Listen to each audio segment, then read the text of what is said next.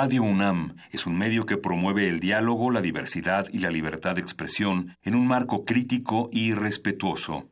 Los comentarios expresados a lo largo de su programación reflejan la opinión de quien los emite, mas no de la radiodifusora. Por siglos nos hemos hecho escuchar. Nacimos como parte de esa inmensa mayoría.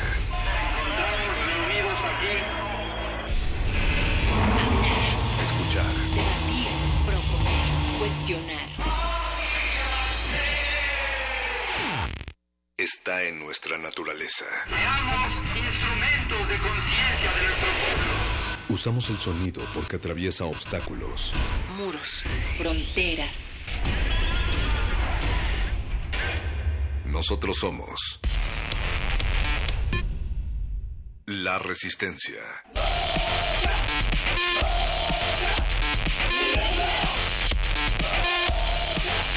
Resistencia modulada.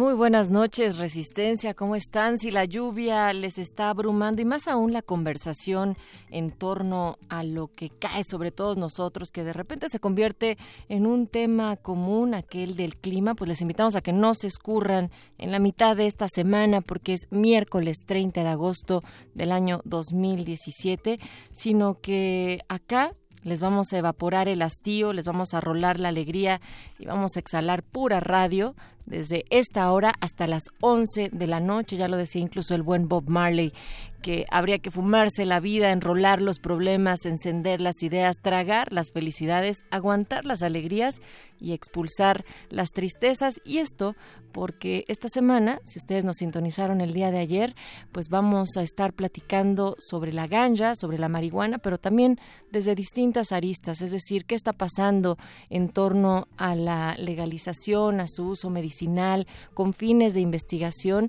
también cuáles son los argumentos de aquellos quienes consumen y además eh, sostienen un consumo responsable. En fin, es una de las plantas que han acompañado las civilizaciones y esto también pues en estos momentos está causando distintos puntos de vista pero también en nivel incluso legislativo en varios países acá América Latina ya va repuntando en este aspecto. Aquí mañana vamos a ahondar más en ello pero incluso en otras secciones. Y esto es porque hasta Resistor va a hablar sobre la ganja. Ahorita les vamos a contar más de eso. Antes me gustaría presentarme. Soy Natalia Luna y del otro lado del cristal quienes están dando un encerrón en la producción, pues está el señor Agustín Mule en la operación de esta cabina, el Betoques en la producción ejecutiva junto con Oscar Sánchez, Lalo Luis, anda por allá también el Yesua y por supuesto en la continuación acá de Radio UNAM, Alba Martínez. Les ponemos también a su disposición eh, nuestro contacto. Estamos en arroba R modulada en el Twitter, Facebook, Resistencia Modulada, para que nos escriban, para que nos digan qué es lo que piensan de cada uno de los temas. Eh, y también pensando en cómo la marihuana se ha entendido en muchos aspectos como algo prohibido, pues dicen bien que las cosas lícitas son insípidas y que lo que estimula sabrosamente es lo prohibido, lo decía Ovidio, y como sabemos que a ustedes les encanta lo prohibido, bueno, pues habría que hacer un llamado a que por favor está prohibido que ingresen el día de hoy a nuestro sitio de Facebook, a Resistencia Modulada, y que además prohibidísimo que le den clic a algo que se llama res y modi, porque realmente eso podría ser bastante peligroso. Así es que, por favor, ya saben, no se metan en lo prohibido. Algo que diga res y modi, evítenlo contra todo y sobre todo porque sabemos que la mejor manera de librarse de la tentación es caer en ella, o al menos así lo decía Oscar Wilde. Ahí se los dejo para ver cómo hacen uso de esa frase, sobre todo con lo de res y modi. Y bueno, pues hablando más de nuestra programación de esta noche, los muerdelenguas en la literatura van a estar platicando sobre el vicio que da la lectura, como aquel pasillo largo de recorrer. Queremos saber con qué libros tú has caído en el exceso de la literatura. Esto en unos momentos más. Les decía yo que Resistor al final de la noche va a estar platicando sobre cuál es el porvenir de la investigación, medicación y uso canábico. La tecnología y la marihuana van a ser el tema de hoy en Resistor a partir de las 10 de la noche y antes el modernísimo, la modernidad con acento, regresa con su lupa crítica para hablar de la fiscalía que sirve el hashtag. Hemos también tocado este tema ya en una ocasión anterior, este proyecto conformado por más de 200 organizaciones y asociaciones civiles que buscan modificar el modelo actual de crisis de impunidad en nuestro país. Si esto les suena y resuena, pues sintonícenos a partir de las 9 de la noche. Y como sabemos que para evaporar aquella tristeza hay que echarle también un poco de música, vamos a disfrutar de Sumchi con el tema Ganja Ganja. Sumti es un MC que reside, o es, de hecho es mujer que reside allá en el Reino Unido y esta canción de Sumti viene en su álbum O2 A Carrot, lanzado en el año 2010, o también se podría traducir como Oda a una zanahoria, que a través del sello discográfico Yachtari fue producido por Disrupt. Están en resistencia modulada. Nos vamos de acá hasta las 11 de la noche.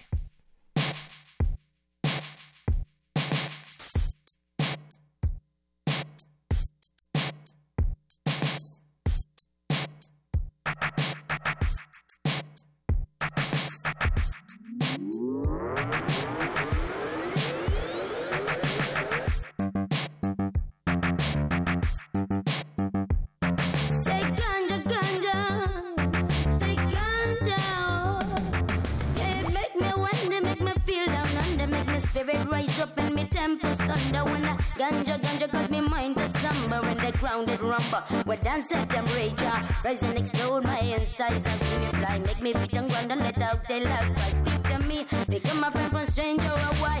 Yeah what people say and get the ganja tonight say ganja ganja. Say ganja.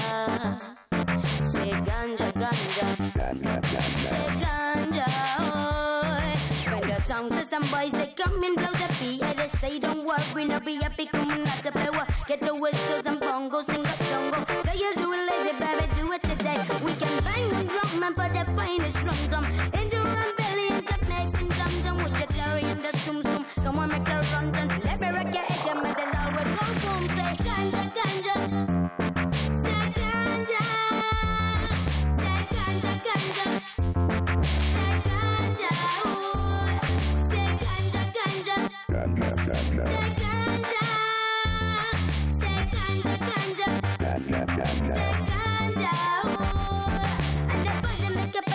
coming under the motel. Take the latest room and I get to know. Just sipping. Whiskey from bottles, you come all under the I go whipping, kissing down. I'm them how to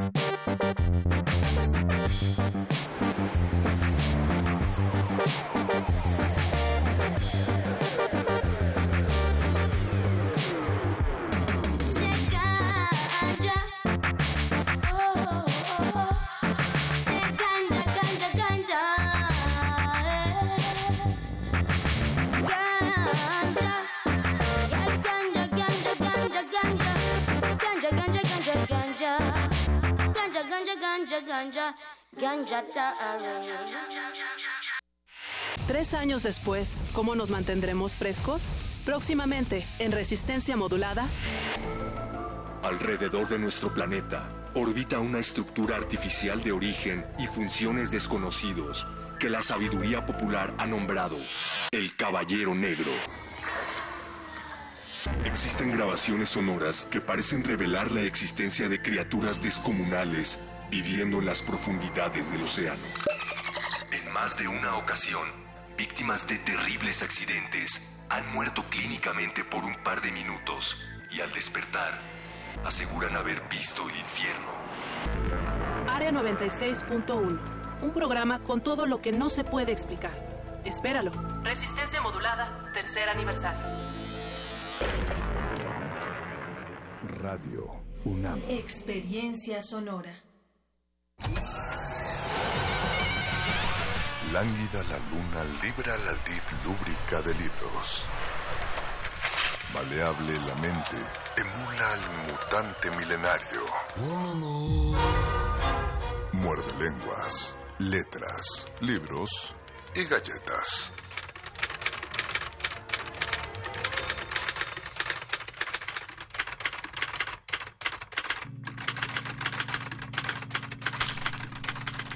Muerde, lenguas.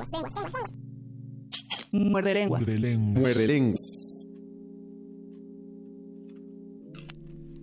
Agosto 30 se acaba agosto y esto es El Muerde Lenguas, el programa de literatura, galletas, adicciones, adicción a los libros, adicción a las galletas, adicción a la literatura, adicción a que nos sintonicen a través del 96.1 de FM o en www.resistenciamodulada.com.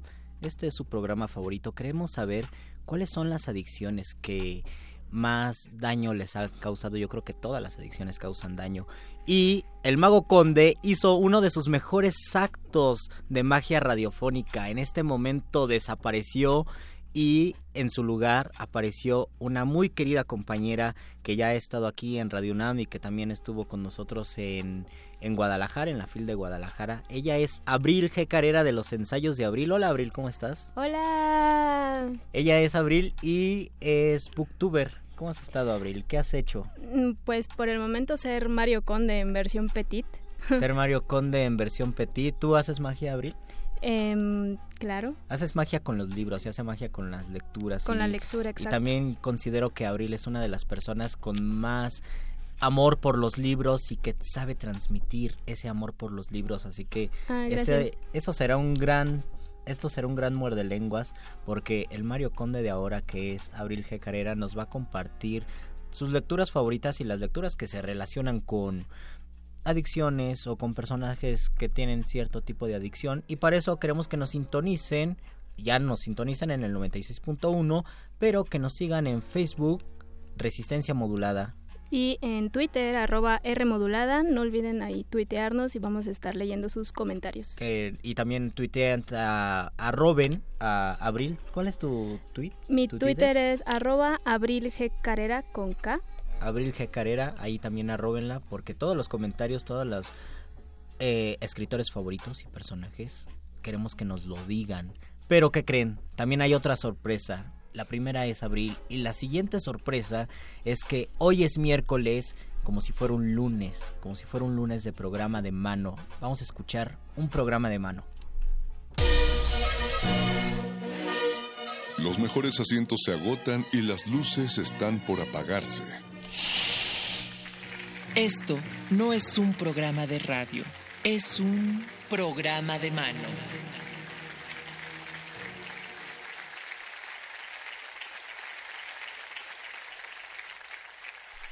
Eu agora estou muito contente de ficar aqui na rádio e me disseram que falara português porque minhas convidadas queriam falar de uma coisa de língua portuguesa e de Brasil, da Bahia. E então agora vou apresentar assim em português a... Ya, voy a hablar español. A una querida, queridísima compañera de radio desde los inicios, Katia Castañeda, que ya tenía un rato que no nos visitabas aquí en la cabina, y a Gina Narváez, que son parte de la organización. Katia es la productora de Escondidiño, Escondidiño, una obra de teatro que se va a presentar en la teatrería y pues nos van a hablar de eso. Bienvenidas. Gracias. Bienvenida Gina, bienvenida Hola Katia. Luis, muchas gracias por recibirnos aquí en el programa de radio. Gracias a ti Katia y ya sabes que sin ti no estaríamos aquí. Porque Katia fue la que nos dio el curso cuando, cuando iniciamos Muy bien. hace tres años. Entonces estamos Me da contentísimos. mucho gusto que sigan. ¿Qué, ¿Qué es esto de escondidiño? Pues mira, Escondidiño es una obra de teatro donde participan dos personajes de Bahía, que en Ajá. realidad son de Bahía. Es un poco una obra documental porque habla sobre su vida y sobre una carretera que llega al mar, donde van ellos recordando como su historia, su pasado, su presente, su todo y también lo que los hizo venir a México, ¿no? Ah, muy bien. Entonces son estos dos personajes brasileños que ahora viven en México. Y estos personajes que es, es la el camino de dos personas que se van autoconociendo, se van conociendo, van conociendo su entorno. En realidad la obra trata sobre secretos. Escondidiño es un platillo típico de Bahía. Y tiene eh, que ver con que tiene esté que ver con algo que sí. está escondido y lo que está escondido en, en, en el platillo, en la receta, es la carne. Como que la carne es lo que está abajo y arriba. Idea- ideal para molestar a algún compañero vegetariano, ¿no? Ideal. No, no lo hagan, por favor. Escondidiño. ¿Y cuál es el tono? ¿Cuál es el tono de esta obra?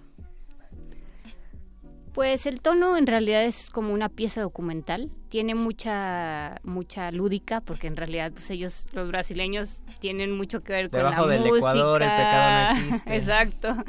Con el cuerpo, ¿no? Son también habla de no solo del estado, sino de la raza. Ellos son dos brasileños negros, ¿no? Como de dónde vinieron también desde los portugueses cuando llegaron a Brasil, pero en realidad el tono pues es bastante ligero porque ellos todo el tiempo también bromean, es una obra como muy directa al público, siempre se están este, refiriendo a, a sus historias, pero también como a esos secretos ocultos que hay en todos y que todos guardamos y que a veces contamos algunas cosas, otras no.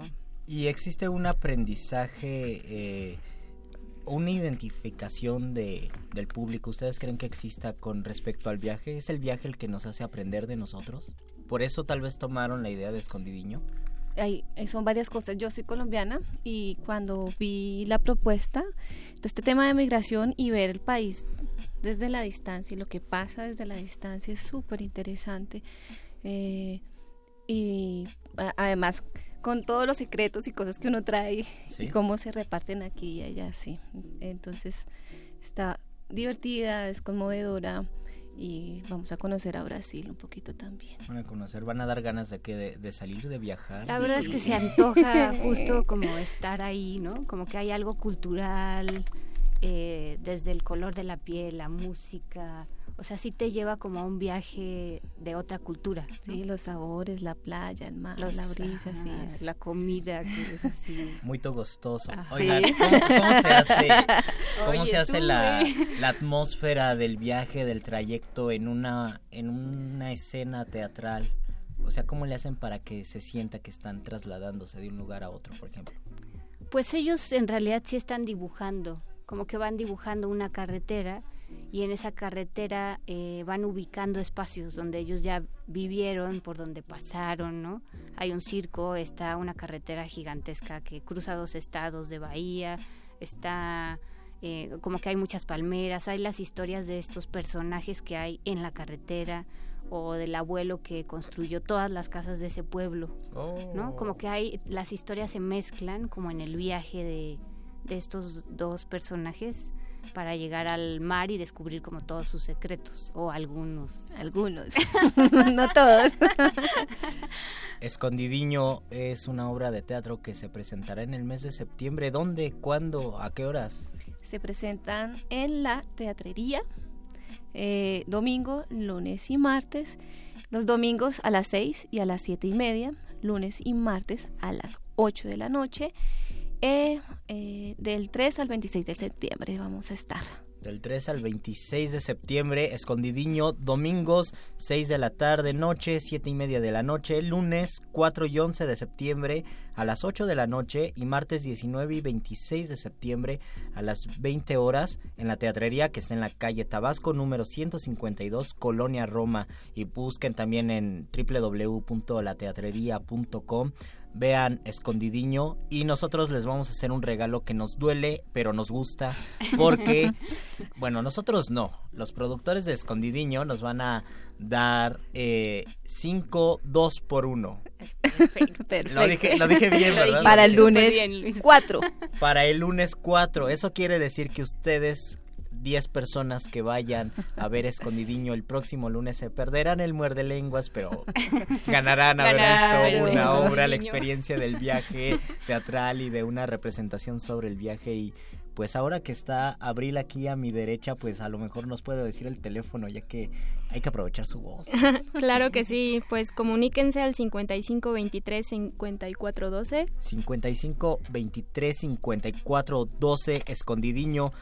12. 55 23 54 12, escondidiño. cinco pases dobles para el lunes 4 de septiembre a las 8 de la noche en la teatrería. Nada más hablen cinco personas, esas cinco personas pues pagan su boleto, pero su acompañante entra gratis o le dicen al acompañante que pague su boleto y ustedes pues ya entran gratis. Así de fácil y pues es una experiencia teatral, hay que hay que iniciar bien septiembre, hay que iniciar con mucho teatro.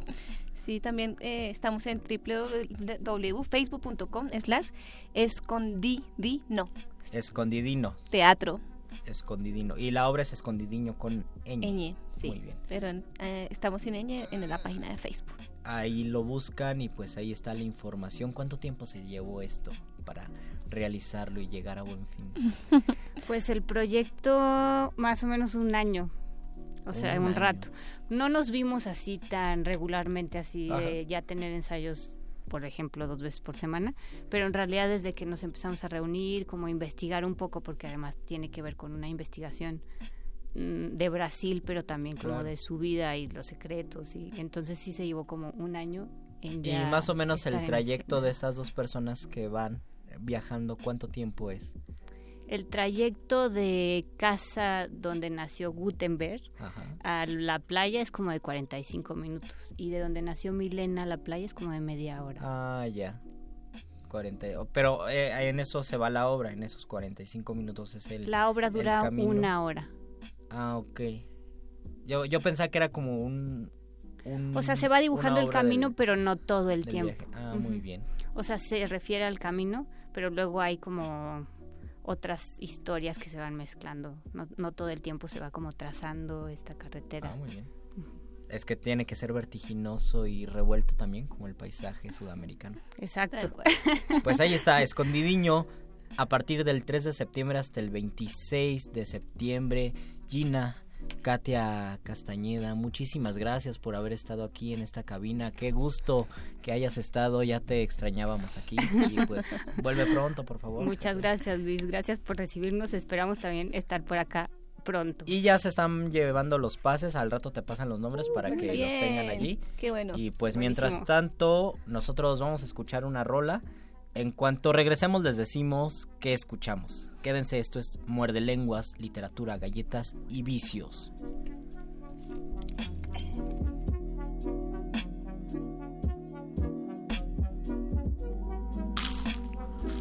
Muerde, Lenguas.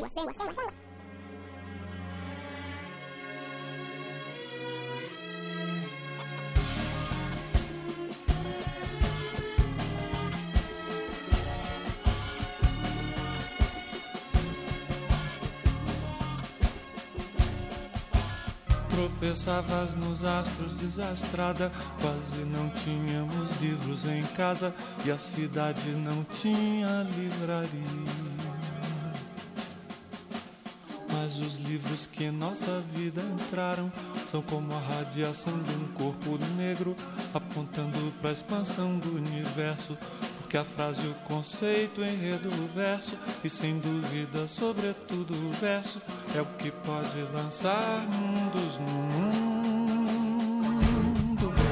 Tropeçavas nos astros desastrada, sem saber que a aventura e a desventura dessa estrada que vai do nada ao nada são livros e o luar contra a cultura.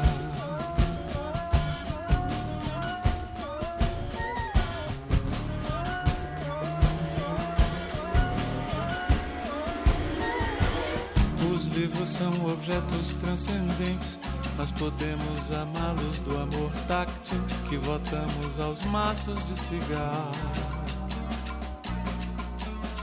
Tomá-los, cultivá-los em aquários, em instantes gaiolas, em fogueiras, ou lançá-los para fora das janelas. Talvez isso nos livre de lançarmos, ou que é muito pior, por odiarmos, podemos simplesmente escrever um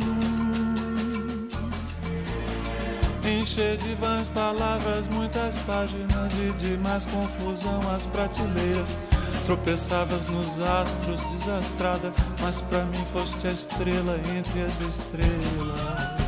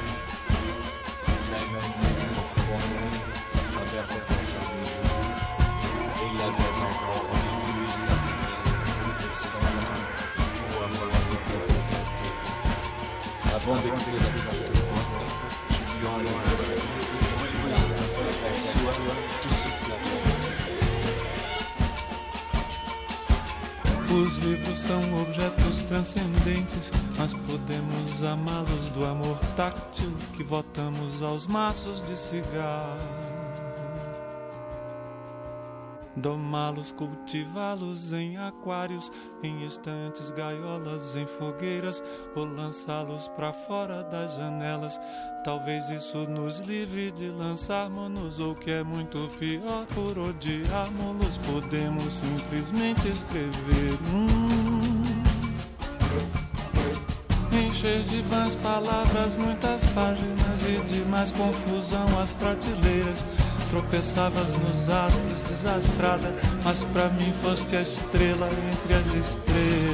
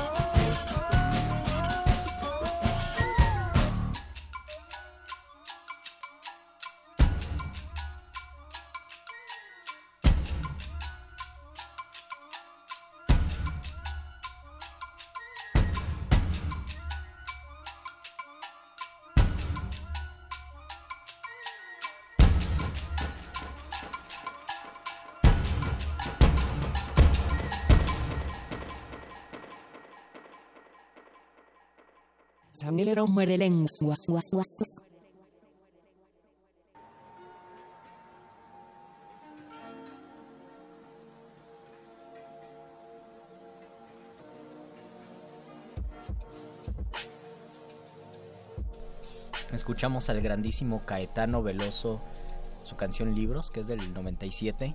No sé qué le pasó a la voz de Caetano allí, pero sonaba un poco más, eh, más adictiva. No sé por qué. Y hablando de adicciones, quiero presentarles de nuevo a Abril G. Carrera, que está aquí en la cabina. Ella es booktuber de los ensayos de Abril, busquen así su canal. Quiero preguntarte, Abril, así, ¿tú eres adicta a los libros? ¿Te consideras adicta a los libros o solo te consideras lectora?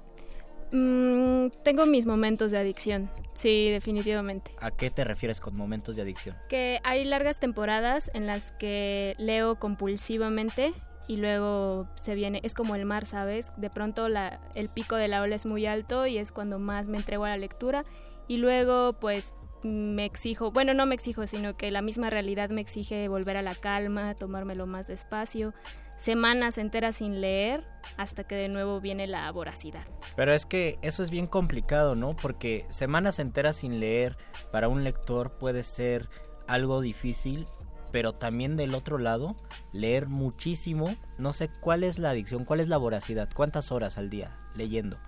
Pues más bien, bueno, creo que seguidas lo más que he durado son unas ocho horas. Ocho horas, ¿no? Es una jornada laboral. Sí. Deberían pagarnos pues, por eso. Sí, de hecho deberían pagarnos, porque lo cierto es que hay libros que lo ameritan, ¿sabes? Creo que mucho del ritmo de la lectura es debido al, al tipo de libro que, te- que estás leyendo. Hay libros que te exigen una lectura lenta, cuidadosa, repetitiva incluso, que vuelves sobre las páginas para volver a encontrarte con lo que dice, volver a rumiarlo, ¿no? Sí. Y otros libros que, que son tan ligeritos, tan así, que ni siquiera los sientes y ya se pasaron ocho horas y terminaste de leerlos. Claro. Entonces, creo que también tiene que ver mucho por ese lado con el estado de ánimo, con lo que te encuentres haciendo. no Eso sé. también es bien complicado. A veces uno está profundamente triste y lo único que puede hacer es leer porque no aguantas tus propios pensamientos y hay veces que lo último que harías es leer porque por lo mismo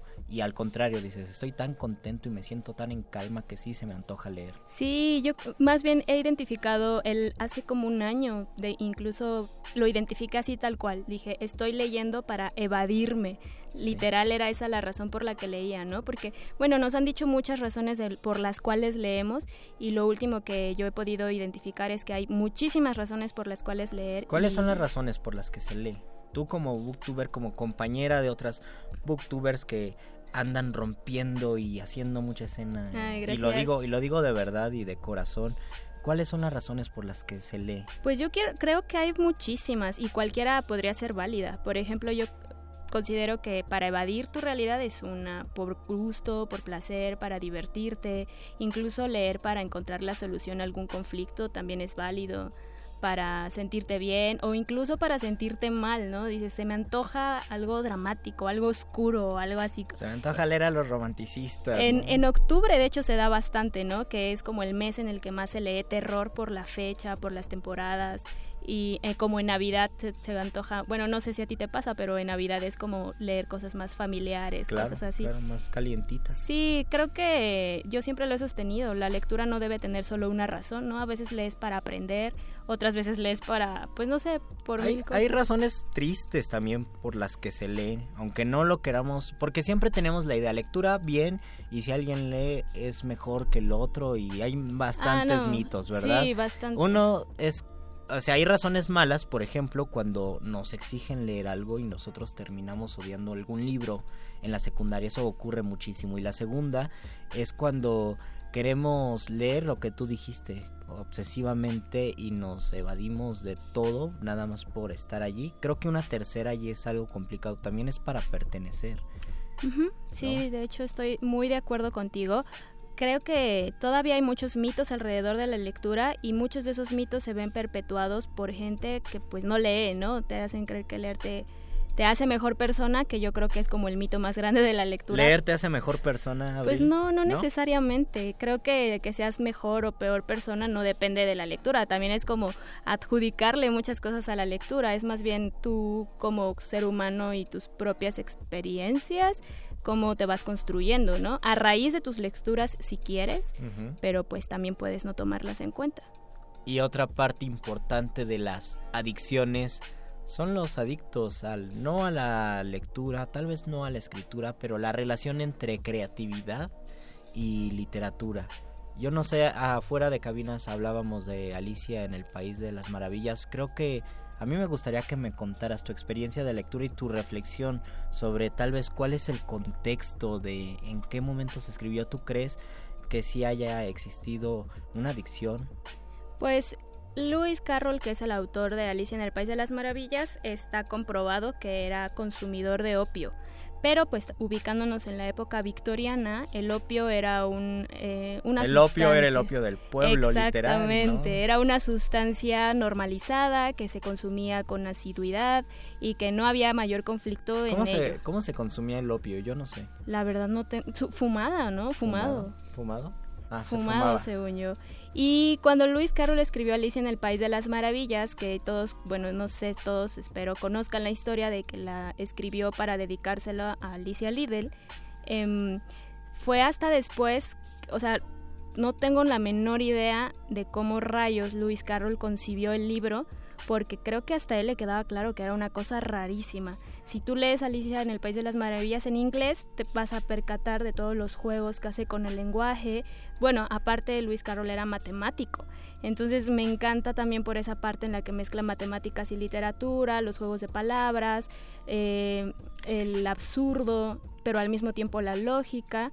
Entonces, mm, realmente no es comprobable verificar qué tanto el opio influyó en esa construcción, pero lo cierto es que su libro, ya cuando lo lees de una forma más erudita, puedes encontrar muchas referencias a sustancias tóxicas. Bueno, supongo yo que el opio era el principal. Y después del opio vino, mucho tiempo después yo creo, vino el ajenjo y el romanticismo, donde también es parte de, todavía tenemos esta idea, ¿no crees, Abril? Sobre el escritor bohemio, el escritor Ah, que sí. sale, Fumar, sale por las noches, el fumar, cafecito, beber, el ver la lluvia a través de la ventana. Todavía hasta uno presume, porque el café también es una adicción, yo Sí. creo. Eh, uno presume, ¿no? Sobre el café y un buen libro. Ajá, Siempre sí. está en redes sociales. Es un éxito de fotografía en Instagram. Ajá, o el, el hecho de que se normalice en las adicciones como vía para encontrar inspiración y para sentirse bien o para encontrar tormento. O sea, nosotros no podemos pensar en una en una persona atormentada que esté sola. Siempre la vamos a relacionar con alcohol, con cigarros, con marihuana tal vez. Y también al escritor siempre lo, lo relacionamos con eso y muchísimos escritores se la han pasado fumando y todo el siglo XX yo creo que todos los escritores o casi todos fumaban, salvo tal vez Hermann Hesse no fumaba o no tenía vicios, no lo sé, pero la mayoría de los escritores eran muy viciosos. ¿no? Había unos más, como Bukowski, Claro. que yo, yo no sé si sea un buen ejemplo. ¿Tú, ¿Tú qué piensas de Bukowski como figura? Pues fíjate que solo he leído un libro de él, que es una recopilación de cuentos hecha por el Zorro Rojo. Em, y me gustó bastante. O sea, a mí me lo habían pintado como un poeta maldito, como un poeta oscuro, eh, deplorable, que leerlo pues te ibas a sentir incómodo. Pero lo cierto es que encontré mucha hermosura en sus letras tan violentas, porque sí maneja la violencia de una forma muy genial. Sí era un hombre pues que sabía la- lo miserable de su vida, ¿no? Y creo que ese es un punto a su favor, como con todos los poetas malditos, que es un reconocimiento sobre lo miserables que pueden llegar a ser, pero utilizarlo a su favor, creo yo, ¿no? O sea, esos lamentos convertidos en poesía, pues no cualquiera. Sí, Entonces, exactamente. Sa- ¿Sabes cuál también era una persona muy, pues muy borracho? Era Rubén Darío. Rubén Darío murió a los 50 años y murió por tanto alcohol que Oh, había bebido. eso fíjate que no lo Era sabía. uno y además en ese tiempo ya existía el premio Nobel, o sea, yo creo que lo merecía y pues es el gran fundador de nuestra tradición eh, latinoamericana poética y era una persona que bebía mucho, no sé cuál era su pues su sensibilidad que necesitaba, porque dicen que el- la cerveza adormece los sentidos. Entonces, yo no sé si sea cierto, pero se tiene el mito que el artista es sensible. Yo creo que todos somos sensibles, pero en la sensibilidad que no podemos percibir tanta nitidez de la realidad que necesitamos adormecer los sentidos. Pues yo no sabía de Rubén Darío, pero otro autor que he sabido que también era alcohólico es Malcolm Lowry y su novela Cumbres bajo el volcán, que de hecho está, bueno, habla de un de un pueblo inventado por él, pero que lo podemos encontrar en Tepoztlán, aquí en México porque él vivió en México. Porque pues es el pueblo cósmico desde hace tiempo. Bueno, no sé si ya Claro. cósmico, pero ese es el mito, ¿no? Yo recuerdo mucho la- esa lectura porque eh, es, es maravillosa. Si nunca han tenido oportunidad de leer Bajo el Volcán de Malcolm Lowry, de verdad, dense la oportunidad. Es un personaje que está inspirado en la propia vida de Malcolm Lowry y pues a través de su propia experiencia de, de largos días est- estando ebrio, pues él podía... Bueno, más bien todo lo que nos cuenta, su percepción del mundo, cómo cambia al estar mareado, su percepción de todo lo que le va ocurriendo y tiene uno de los finales más, bueno, yo así casi me terminé de leerlo, me levanté y aplaudí, ¿no? Literal, dije, no puedo creerlo, qué gran final para un gran personaje. La pregunta obligada a ustedes, muerde escuchas, a ti, Abril, a mí mismo es: ¿será necesario sacrificar nuestro hígado y nuestros pulmones y nuestro páncreas y todo para poder crear eso? ¿O tú, tú crees que un escritor puede, puede crear sin necesidad de meterse sustancias? Yo pienso pues que sí. claro que sí, yo creo que más bien es una creencia, ¿no? O sea, pienso yo que para un adicto es muy difícil convencerse de que puede estar bien sin las sustancias, pero pues es cosa de trabajarlo y claro, respetando pues las creencias de cada quien, eh, mismos, bueno, pienso que no son necesarias, ¿no? Bueno, más bien nada en la vida es necesario en ese aspecto y más bien si tú quieres contar una historia, hallarás la manera de, de hacerlo. Algunos se inspiran con, los, con las drogas, por ejemplo. Otros se inspiran con la vida. Otros se inspiran viendo Netflix, doramas, eh, no sé, viendo videos de YouTube. Entonces creo que más bien cuando lo requieres puedes encontrar inspiración en cualquier lado, ¿no? Y pero no creo que forzosamente necesites de una sustancia que te expanda la mente. Digo, hay mucha gente que cree fervientemente en eso y es respetable, pero yo personalmente no creo que sea una regla. Sí, tampoco yo, pero sí existe un mito y, de repente a lo mejor no somos buenos escritores, pero somos buenos eh, bebiendo o fumando en general porque pues no es la vía. Yo cuando doy talleres digo, no no lo hagan porque no es una manera de hacerlo, no es un es un mito francamente que por medio de las adicciones se pueda se pueda llegar a escribir una obra cumbre. Nos dice en Facebook Resistencia modulada Jesús y Berry, exceso de literatura, quieren decir leer y leer y leer hasta no terminar el libro y seguir leyendo hasta no comprenderlo y seguir leyendo y leyendo hasta no encontrar la experiencia estética de las partículas elementales de Michael Helbeck. Y nos dice Leo porque existo, mi existencia es mejor porque leo. Saludos y disculpen que no tengamos no tengamos transmisión en nuestro Facebook, pero se nos complicó bastante porque la señal está medio baja. Sí, pero, bueno, nos están escuchando. Nos están escuchando, así que regresamos a la radio tradicional y vamos a escuchar, vamos a escuchar una rolita y vamos a regresar a este Muerde Lenguas con Abril y conmigo.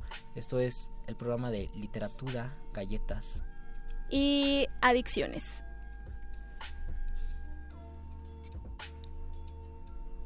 Muere, muere, muere, lenguas, muere lenguas.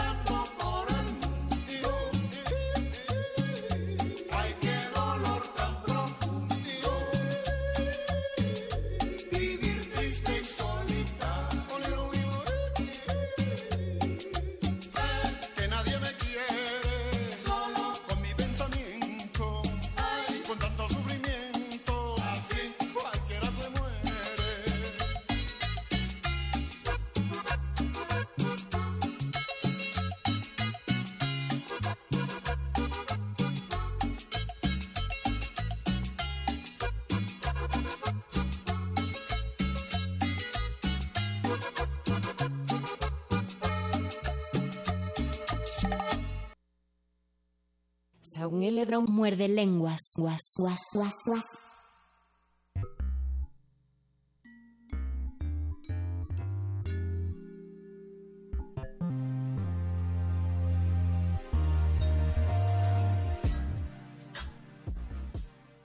Escuchamos El diario de un borracho en la versión cumbianchera y no en la versión fea de Bumburi. A mí no me gusta la versión de Bumburi, no la escuchen.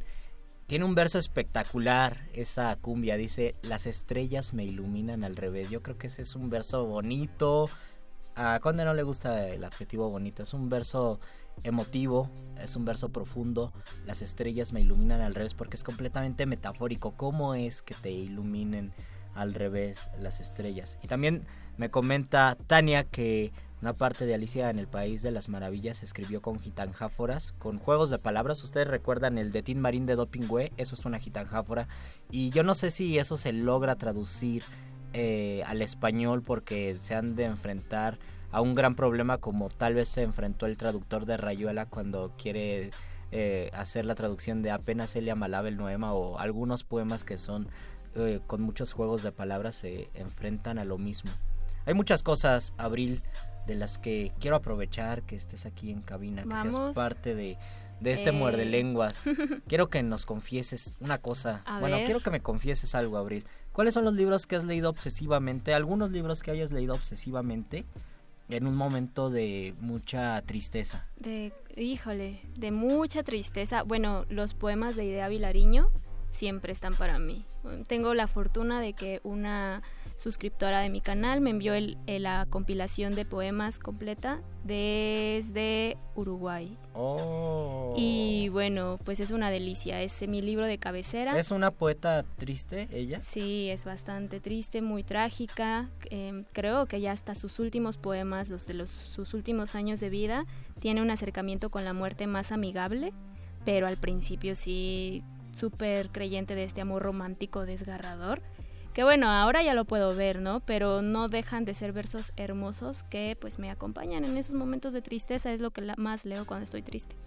¿Y narrativa? ¿Tienes alguno de narrativa? De narrativa, pues mm, he estado leyendo mucha literatura infantil y juvenil, fíjate. Creo eso, que eso alegra un poco. sí, me gusta, es muy alegre, muy retadora, cada vez me voy mm, como convenciendo, bueno, no convenciendo, cada vez estoy convencida de que no es sencillo crear una obra maravillosa de literatura infantil y juvenil, no es tan fácil como podemos llegar a pensar, ¿no? Por asumir que los niños son un público sencillo, que no sabe mucho y eso, no, Y más también bien. se corre el riesgo de hacer literatura infantil y juvenil aburridísima Ay, no, para verdad. niños, para adultos, para todas las Es un personas. gran y, conflicto. y que la venden bajo la consigna de es que los niños no son tontos y por eso este libro es para ellos y la verdad pues por lo mismo uno se da cuenta que que libro asumiste es demasiado sobre ellos. No, de hecho estoy convencida también de que los niños, el público infantil es el público más difícil, ¿no? Porque si no le gusta tu obra te lo va a decir en la cara, así estés leyendo apenas el primer párrafo. Oh. Entonces, me gusta por eso mucho la literatura infantil y juvenil y dos libros que le devoré así tal cual, bueno, pues con el que leí ocho horas seguidas fue Seculum de Úrsula Poznansky, que es una autora, híjole, no recuerdo de qué país. de Europa del Sí, Norte. Poznansky, imagínense el país Ajá. por allá, todo frío, que le gusta mucho mezclar realidades virtuales y juegos de rol en sus historias, Oh. y misterio, detectives, O sea, eso es para chavos. ¿no? Uy, chavísimos, pero es delicioso, de verdad. Es como eh, con mucha avidez lo- se leen esas historias. Entonces, todo un día, incluso ese día lavé ropa, me acuerdo. Entonces, mientras leía yo, hace cuenta, ta- lavaba una tandada de ropa y avanzaba. Luego ya colgaba mi ropa, lavaba otra tandada y avanzaba. Y así hasta que desde que me levanté hasta que me fui a dormir, leí el libro. Y el y otro que leí también así súper de volada, porque igual era una his- historia que exigía y que no me podía yo esperar a ver qué iba a pasar, es el de Vengadora de Mónica Broson. Los dos se consiguen en español, ¿verdad? ¿Y los Sí, los dos se consiguen en español. Vengadora está editado por Planeta en su sello Destino. Y, y, y Úrsula Poznansky eh, me parece que es Alfaguara, pero no estoy muy segura. Entonces, Vengadora igual es una maravillosa historia sobre bullying y adolescencia sin nada gratuito, o sea, también no asumiendo nada con respecto al tema, Ajá. ni queriendo aleccionar, ni nada, ¿no? Entonces merece también muchísimo la pena. Oye, qué bueno que estás aquí porque nos recomiendas cosas que jamás hubiéramos recomendado nosotros porque nuestras lecturas son diferentes. Nos dice Mayra Elizondo. Saludos, Mayra. Buena rola, saludos Abril. Te saluda Mayra. Saludos. ¿Qué otras actividades hace como promotora de lectura? Ay, pues rápidamente antes de sí, antes de antes del doctor, dinos así rápidamente. Bueno, busquen los ensayos de Abril. Sí, búsquenme en Facebook como Ensayos de Abril. Estoy, puedo, doy talleres de redacción, trabajo con niños de homeschool. Hace el semestre pasado tuve la fortuna de dar clases en una escuela primaria. Ahorita ya no estoy en eso, pero pues me gusta mucho compartir mi pasión lectora con los niños. Yo te invito a que compartamos esta pasión lectora y en cabina Con los el- niños con de los sus niños almas. y con el niño más más sabio de, de la cabina, el doctor Arqueles. Yay. Cuando la primer duda del hombre surgió, el universo respondió con el conocimiento en forma de persona. Una persona con suéter.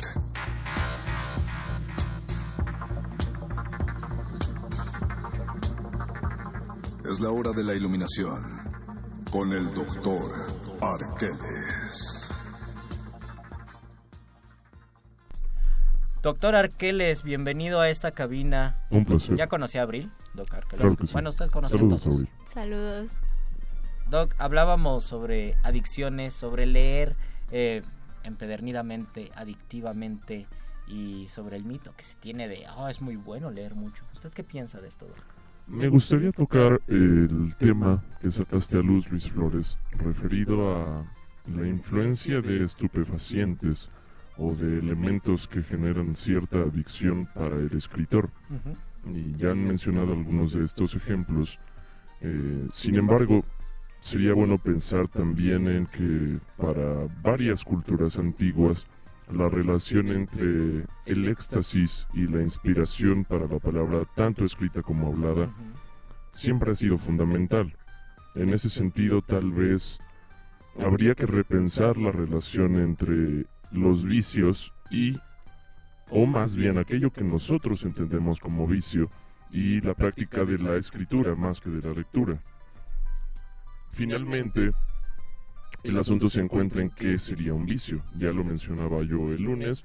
Un vicio es algo que a partir de cierta costumbre o hábito nos imposibilita un enriquecimiento, una evolución o una mejora de nosotros mismos. Aún sea el vicio por el ejercicio.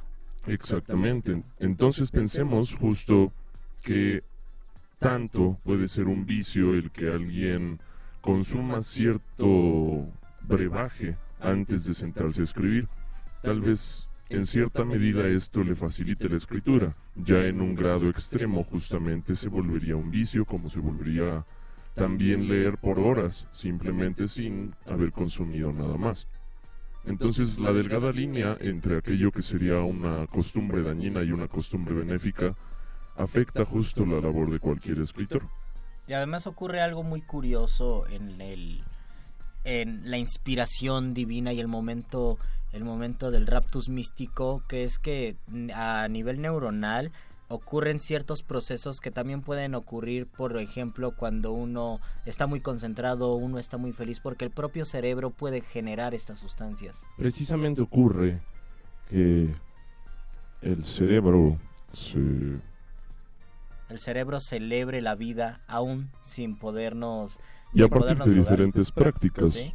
finalmente Luis Flores puede o sea, ser. el momento de correr, por ejemplo, se liberan endorfinas y no necesitamos, no necesitamos eh, tener que impresionarnos, ¿no? Con estupefacientes. Precisamente, precisamente. Las vías pueden ser muchas, querido Luis. Doc Arqueles, yo quiero eh, aprovechar este último minuto con 10 segundos para que Abril nos diga así en 30 segundos. Claro. Que es el eh, un programa que estás llevando sobre talleres, Ah, algo así. Más bien, los invito a seguirme en mis redes sociales, Facebook, Twitter, en, eh, YouTube, Ensayos de Abril, y también a formar parte de Libros Before Tipos, que libros es- B for tipos. Sí, libros B4 tipos. Ah, ya. Sí, algo así. Porque somos un club de booktubers que nos gusta también el feminismo, somos feministas y estamos promoviendo mucho la literatura escrita por mujeres en Latinoamérica principalmente. Y los libros en general. Y los libros en mujeres. general, entonces hacemos una lectura cada mes y los invitamos a unirse a esta lectura de este tipos. mes. Sexo Chilango de Mónica Brown es nuestra lectura. Y bueno, síganos en nuestras redes sociales también. Igual, libros y fortipos en todos lados. Ah, pues muchísimas gracias, Dog Arqueles. Muchas gracias. Gracias a ustedes. Nos despedimos. Gracias, Don Agus. Gracias, Lalo Luis. Gracias, a todos. Gracias. Al Voice. Muchas gracias, Abril. Yo soy Luis Flores del Mal. Ella es Abril G. Carrera. Yo soy Abril G. Carrera y gracias por, estar, por escucharnos. Esto fue Muerde Lenguas. Quédense a resistencia modulada. Los locutores del muerde lenguas se quieren deslocutor y muerde lenguarizar. El que los deslocutor y muerde lenguarice, buen deslocutor y muerde lenguarizador será.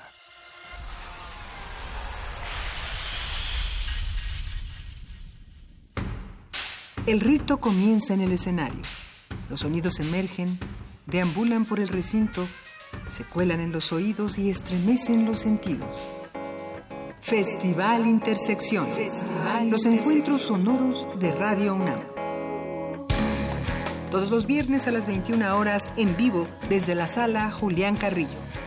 Escúchalos a través del 96.1 de FM, www.radiounam.unam.mx o ven a Adolfo Prieto 133 Colonia del Valle, cerca del Metrobús Amores. La entrada es libre. Como los pulpos, los escritores son más sabrosos en su tinta. Una producción del Instituto de Energías Renovables de la UNAM. Lunes y miércoles al mediodía por el 96.1 FM. Radio UNAM. 2017. 100 años del nacimiento de Jack Kirby. Según Bernardo Fernández, Beth, estas son las aportaciones de la caricatura anglosajona de la que Jack Kirby es uno de sus modelos. 1. Caricaturas representadas en una secuencia temporal a través de un dibujo estático. 2. La idea del superhéroe. 3. Diálogos en globitos arriba de los personajes. 4. Difusión o presentación en medios de comunicación masivos impresos. ¡Y Hulk!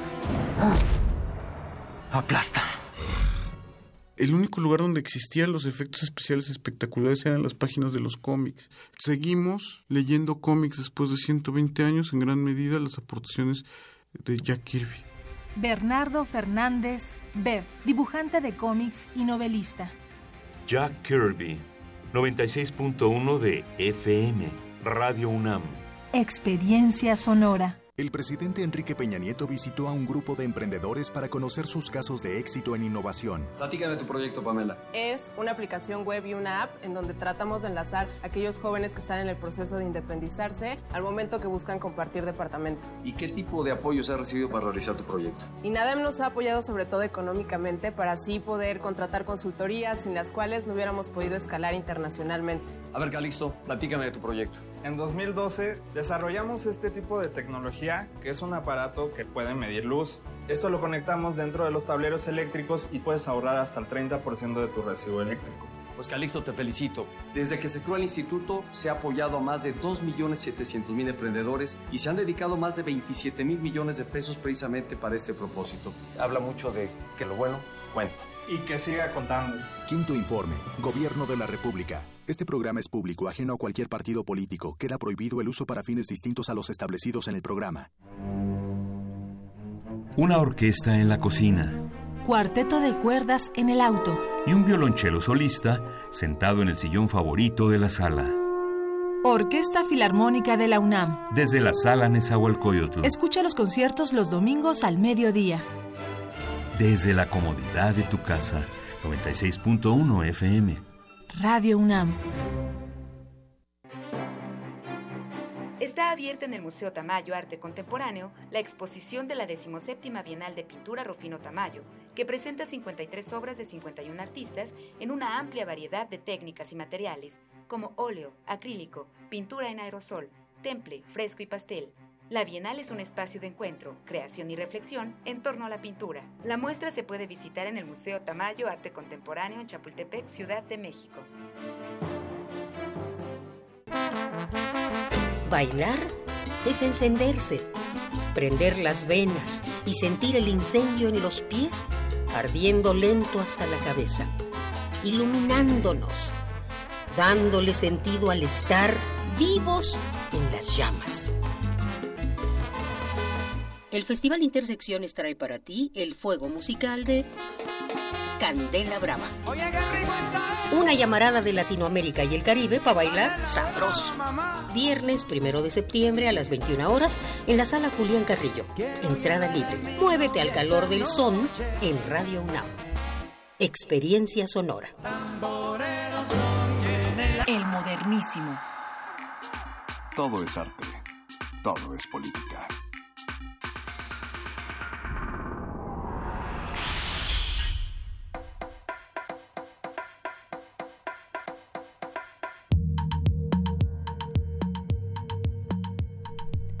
Bienvenidos, bienvenidas una vez más a este convite radiofónico que se hace llamar Resistencia Modulada. Aquí arranca el modernísimo para hablar de derechos humanos, temas públicos y para movernos al ritmo del salvaje pop.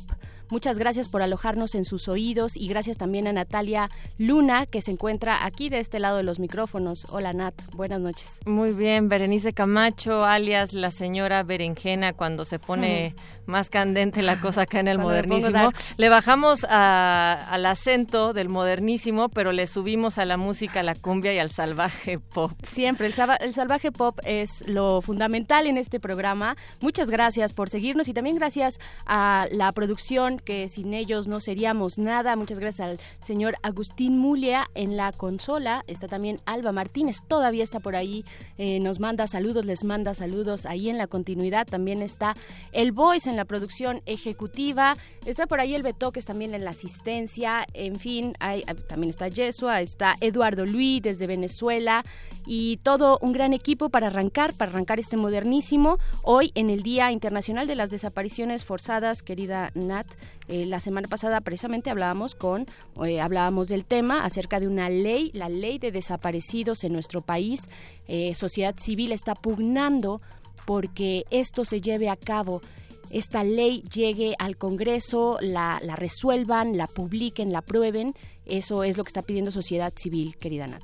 Así es, lamentable que cada vez más a nuestros días nacionales e internacionales, como este es el caso, se vayan sumando conmemoraciones que van retratando lo grave que está sucediendo en el mundo, en nuestros países, tal es el caso del Día Internacional de Víctimas de Desapariciones Forzadas y el programa pasado en el Modernísimo habíamos hablado con familiares de esta iniciativa del hashtag Ley Desaparición Ya, donde ellos sostenían el mírame y dime que te importan, ¿no? donde se lanzaba la convocatoria que acompañáramos a las familias que buscan a sus personas desaparecidas a la Cámara de Diputados para exigir que esa ley se apruebe de manera inmediata. Y bueno, pues hoy fue ese día, allá estuvieron presentes, pero también, entre tanto, eh, llamó mi atención que el representante en México del Alto Comisionado de Naciones Unidas para los Derechos Humanos, este Jan Yarab, exhortó también a la Cámara de Diputados a aprobar, en, digamos, en el próximo periodo de sesiones ordinarias la Ley General de Desaparición de Personas. Y decía una frase, pues, que es lamentable y que da mucha pena, que la ley es fruto del dolor y del profundo dolor ocasionado por la desaparición de personas, pero también de un trabajo colectivo e inclusivo, porque este movimiento por nuestros desaparecidos en México son las familias con la organización, los colectivos que van acompañando que esta legislación sobre desaparición se dé más y mejores herramientas para encontrar a nuestros desaparecidos y pueden también buscar por ahí su, su página en sinlasfamiliasno.org. Así es, es fundamental, es un tema crítico. Estamos yo creo, Nat, en un punto crítico. Además, eh, vaya, parece que lo venimos diciendo desde hace mucho tiempo y que cada día es igual y que cada día nos rebasamos, pero no, sí estamos en un punto crítico. Este, sabemos que este ha sido el periodo más violento en la historia de nuestro país, fuera de una guerra formal, digamos, ¿no? O sea, en, tiempos de paz, entre comillas, es el periodo más violento. Eh, pues, por lo tanto, vaya, eh, la cuestión de las desapariciones y sobre todo de las desapariciones forzadas, que son aquellas ejecutadas por algún agente del Estado eso nos debe quedar claro. No son todos los desaparecidos, sino desapariciones forzadas en las que tiene que ver el Estado, está involucrado de alguna u otra forma por acción u omisión, pues viene muy a, cuento lo que está ocurriendo ahorita en nuestro país, que es eh, la, la cuestión de la fiscalía que sirva. De eso vamos a estar hablando hoy en el Modernísimo. Fiscalía que sirva es un tema que atraviesa toda la situación de nuestro país en este momento, toda la situación de violencia, de desaparecidos, de corrupción, de impunidad, etcétera, etcétera, etcétera.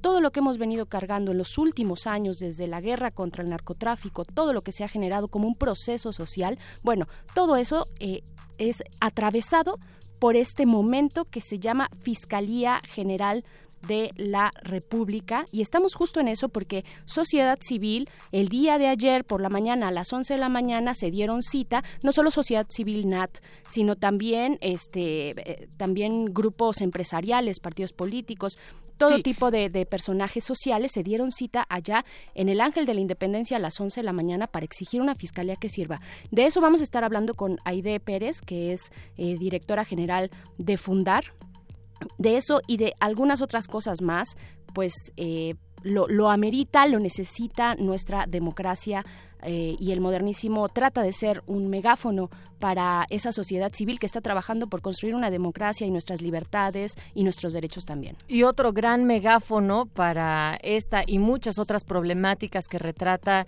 eh, los medios de comunicación, pues son las radios comunitarias, otro de nuestros temas acá en el modernísimo, donde va a estar Juan Mario Pérez Martínez, eh, no solamente para invitarnos a un seminario de radio y comunicación indígena, sino también para platicar sobre la función de los medios y de los medios comunitarios como un quehacer vital para cualquier comunidad. Y en este sentido pues ir también desmenuzando qué es lo que pasa. Es decir, cuando hablamos sobre la ley tanto de, de, la Fiscalía como desaparición forzada, estamos hablando de que tendríamos, ¿por qué nosotros saberlo? Pues para reconocer que hay una problemática tanto de desaparición forzada en este caso y, y dimensionar realmente la profundidad y en ese sentido el hecho de que haya una manifestación eh, de sociedad civil y de distintos grupos, pues va garantizando la participación en la formulación y en la implementación de las leyes, ¿no? O sea, como entendiéndolo como un trabajo conjunto. Por eso es necesario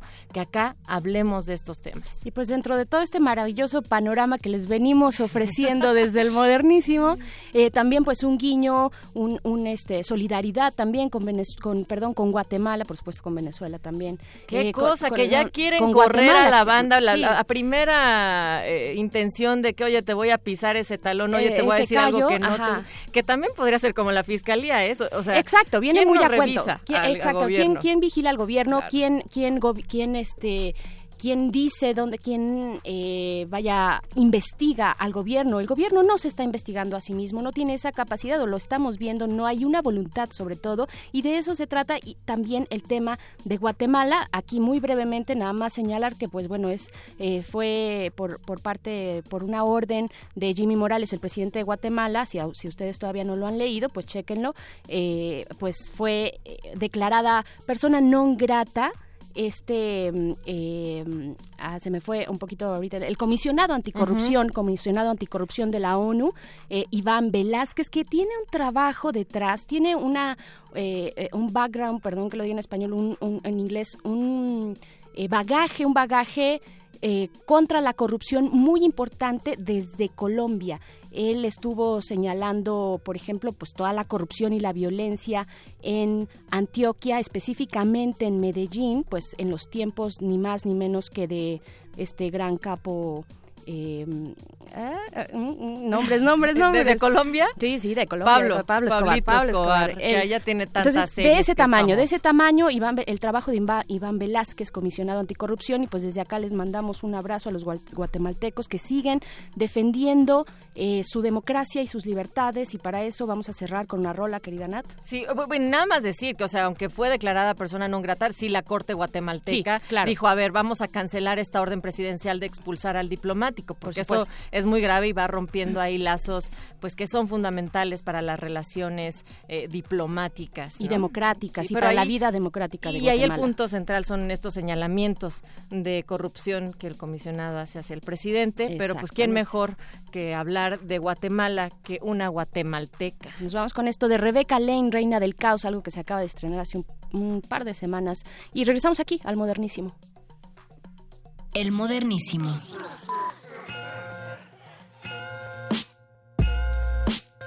Ajá. Rebecca Lane. Wow.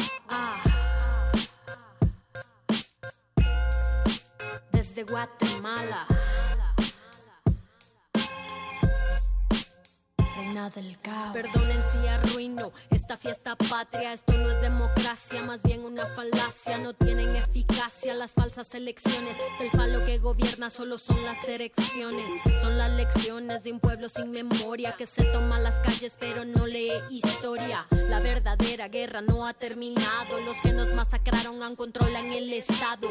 A quien conviene el orden que se mantiene. Perdonen, pero el optimismo ya no me sostiene. Hago lo que puedo, pero no es suficiente. Aunque intento, no entiendo al resto de la gente. ¿Qué más das? Igual no me entiendo a mí. Vivo en conflicto y no sé a dónde ir. Si no me hace reír, prefiero no seguir. Si no me vibra el corazón, prefiero huir. No encuentro la respuesta, no recuerdo la pregunta.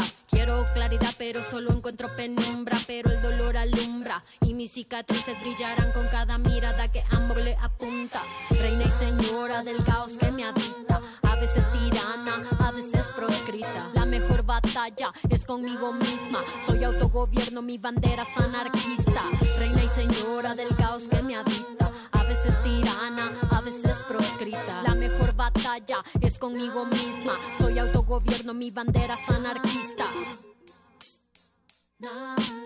Y no voy a hacer arte nada más para complacerles. No voy a censurarme para no incomodarles. Vengo a contar mi historia, no a tener buenos modales. No vine a quedarle bien a nadie. No vine a hacer las paces. No me pongo disfraces. No vine a repetir las frases de organismos internacionales. No salgo a protestar para que la gente me vea.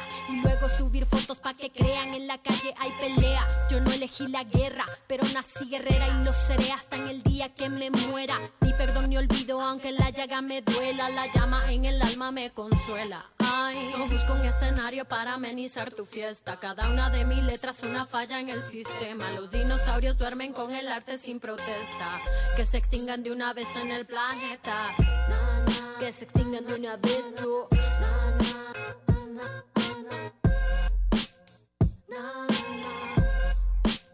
Reina del caos, reina y señora del caos que me habita. A veces tirana, a veces proscrita. La mejor batalla es conmigo misma. Soy autogobierno, mi bandera es anarquista. Reina y señora del caos que me habita. A veces tirana, a veces proscrita. La mejor batalla es conmigo misma. Soy autogobierno, mi bandera es anarquista.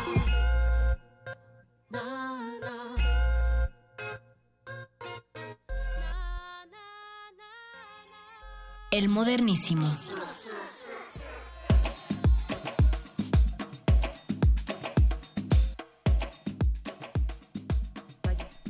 El modernísimo en resistencia modulada y ya tenemos en esta línea telefónica a Aide Pérez. Ella es directora de Fundar. Te damos la bienvenida, Aide. Muchas gracias por platicar con nosotras, con nosotras esta noche.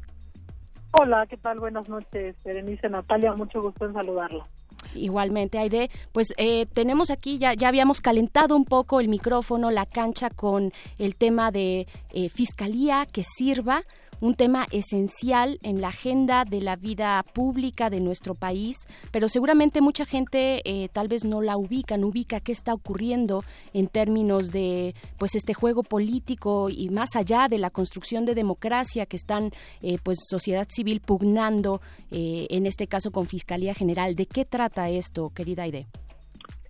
Sí, con mucho gusto.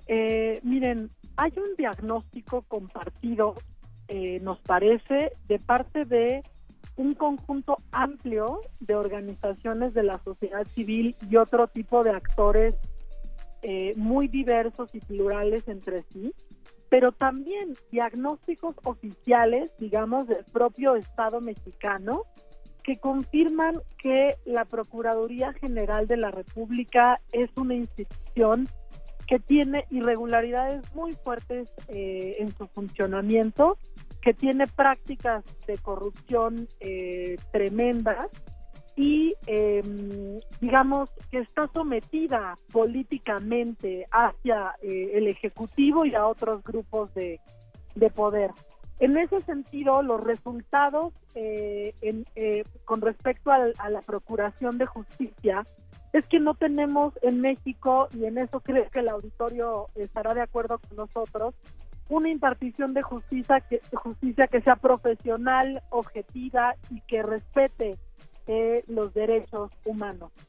Eso sí eh, lo sabemos todos y todas, ¿no? Efectivamente. Eso nos consta. Ajá. Exacto, nos consta, nos consta a todos y todas los que hemos tenido la, pues la poca fortuna de tener que enfrentarnos, digamos, a un proceso de acceso a la justicia. En el, entendido de este diagnóstico, lo que nosotros estamos proponiendo, más allá de la coyuntura política y de los, eh, digamos, de las confrontaciones partidistas que en este momento de la vida, eh, digamos, electoral en el país, es eh, identificar este diagnóstico y pugnar por una verdadera transformación de una institución que es pilar para la impartición de justicia en México. Nosotros lo que decimos es la PGR se encuentra desmantelada, es completamente disfuncional. Eh, hay que hacer una verdadera transformación para que se convierta en una fiscalía general capaz, autónoma e independiente y obviamente con respeto a los derechos humanos. Aide, el día de ayer eh, sabemos que se reunieron en el Ángel de la Independencia más de 200 organizaciones en esta unión de colectivos con los hashtags Vamos por Más y Fiscalía que Sirva. Sin embargo, tú cuéntanos cómo, cómo fue ahí la experiencia, cómo es que se articula esta gran red de organizaciones y cómo el papel de la sociedad civil en este momento es tan importante en el país, ahí, en ese sitio. Efectivamente, eh, creo que desde la sociedad civil organizada hemos eh, puesto el ejemplo acerca de lo que significa eh, dejar de lado las diferencias ideológicas, las diferencias incluso de, concepciones y de agendas para centrarnos en nuestras coincidencias. Nuestras coincidencias son que México ya no aguanta más en términos de la crisis de impunidad y corrupción que vivimos. Entonces, organizaciones que se dedican a la defensa de los derechos humanos eh, digamos, reunidas en un colectivo llamado Fiscalía que Sirva y organizaciones dedicadas más al combate a la, corrupción, la rendición de cuentas y la transparencia y el sector empresarial reunidas en el colectivo Vamos por Más.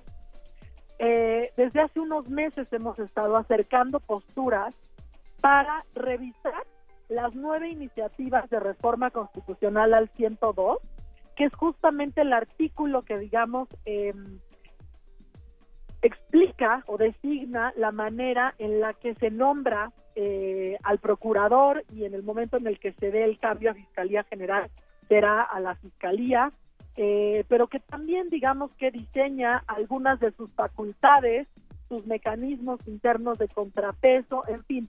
Nos hemos juntado, hemos analizado las nueve iniciativas que han presentado los partidos en el Congreso, hemos tomado lo mejor de nuestras dos posturas y en próximos días vamos a presentar un proyecto de dictamen ciudadano al Senado de la República con la demanda precisa de la urgencia que se tiene en el país para que esta reforma pueda pasar en el próximo periodo legislativo que comienza justamente el primero de septiembre. Tenemos eh, el primero de septiembre, AIDE, pues inicia, como bien dice, este periodo ordinario de sesiones, el periodo legislativo, y viene una avalancha de exigencias eh, respecto a todo este, este proceso que la sociedad civil ha impulsado, este proceso por, eh, por, por combatir la corrupción y la impunidad.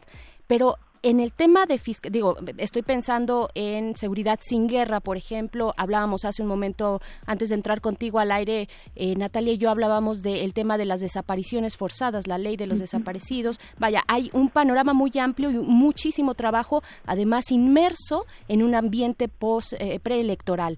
Pero en el tema de Fiscalía General, ¿en qué momento nos encontramos? Es decir, qué, es lo que se está moviendo desde el Ejecutivo para que sociedad civil salga y diga no queremos a este fiscal, a quién es quien, a quien no quieren, Aide, y por qué, cuál sería el perfil.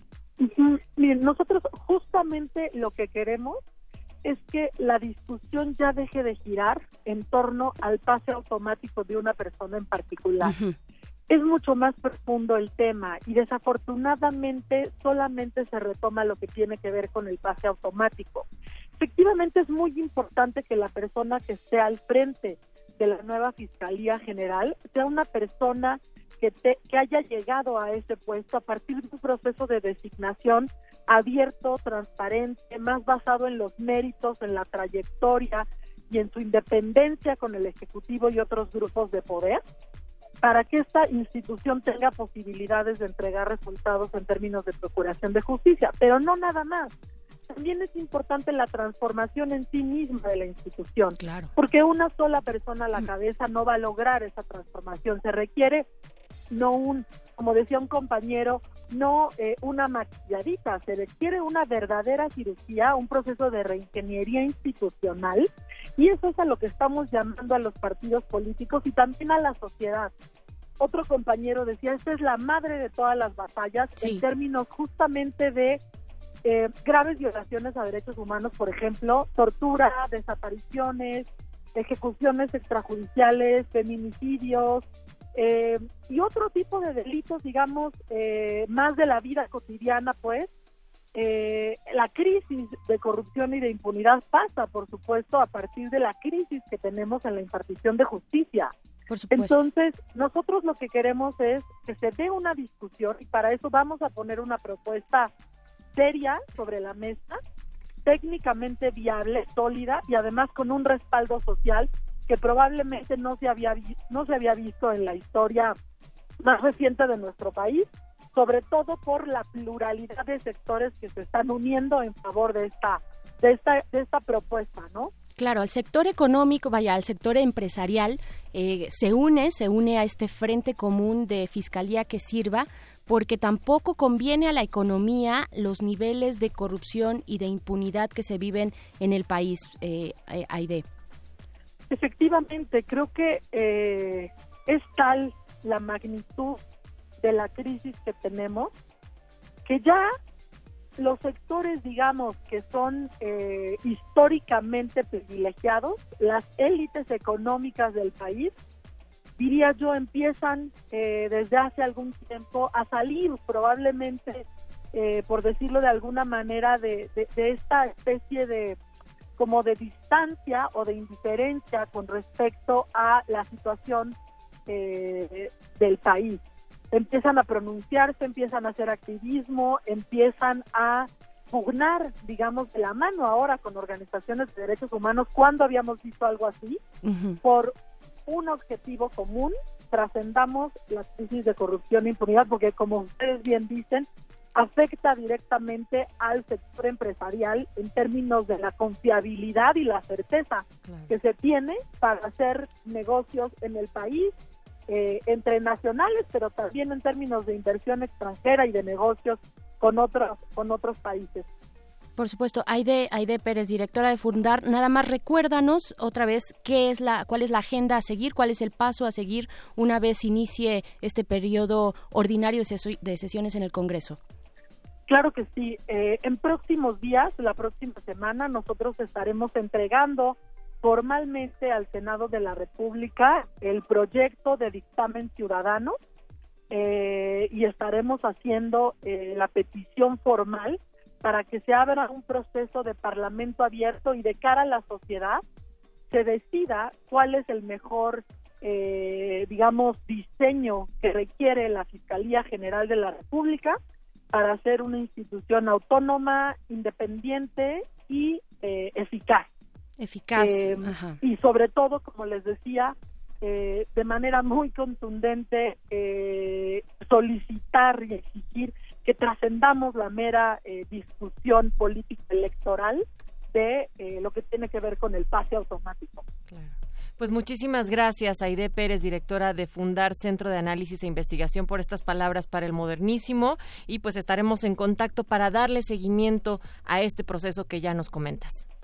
Muchísimas gracias a ustedes por el espacio y los invitamos también a su auditorio, organizaciones, académicos, ciudadanos, ciudadanas, eh, a sumarse a este movimiento que estamos iniciando. Sigan la conversación en redes sociales a partir de los hashtags Fiscalía que Sirva y Vamos por Más. Entren a la página de fiscaliaquesirva.org y súmense, súmense con las organizaciones que estamos eh, promoviendo esto porque requerimos, sobre todo en un contexto electoral, mucha fuerza social y exigencia para que se dé esta discusión en el país. Sin duda, mucha tenacidad en un momento eh, preelectoral o ya electoral eh, para que no se borre, para que no se diluya de nuevo, no se vaya entre las piernas de la elección. Estas exigencias fundamentales es un eje central dentro de la vida pública de nuestro país. Aide, te agradezco mucho esta pues esta, estas palabras y esta, este llamamiento que hace también a nuestra audiencia. Muchas gracias, Aide. Al contrario, gracias a ustedes por el espacio. Y sí, sigan eh, esta conversación también a través de redes. Lo encuentran en arroba el modernísimo, además de arroba R modulada con estos hashtags que ya nos decía Aide. Que ya nos decía Aide, querida Nat. Y nos vamos a ir con nuestro siguiente tema e invitados que ya están por aquí rondando la cabina. Pero antes, por supuesto, el salvaje pop tiene aquí un espacio fundamental. Nos vamos a ir con algo del sonido changorama. Somos fans, fans, fans from hell. From, eh, from el modernísimo. from el modernísimo. Esto es de gusto por. Regresamos aquí a el modernísimo cuando son las 9 con 28. El modernísimo. La pluralidad de la coalición social que hoy presenta esta iniciativa confirma, confirma que más allá de trayectorias o divergencias políticas, hay temas centrales para la vida de México en los que convergen colectivos de víctimas, la academia, la sociedad civil organizada y el sector empresarial. Es el momento, de construir las instituciones que necesitamos para acabar con la impunidad desde la diversidad que aquí se ilustra, una voz común emerge. Urge, es posible y vamos a transformar a la PGR, urge, en una Fiscalía General que sirva al interés público y a nuestra sociedad en su conjunto. En su conjunto.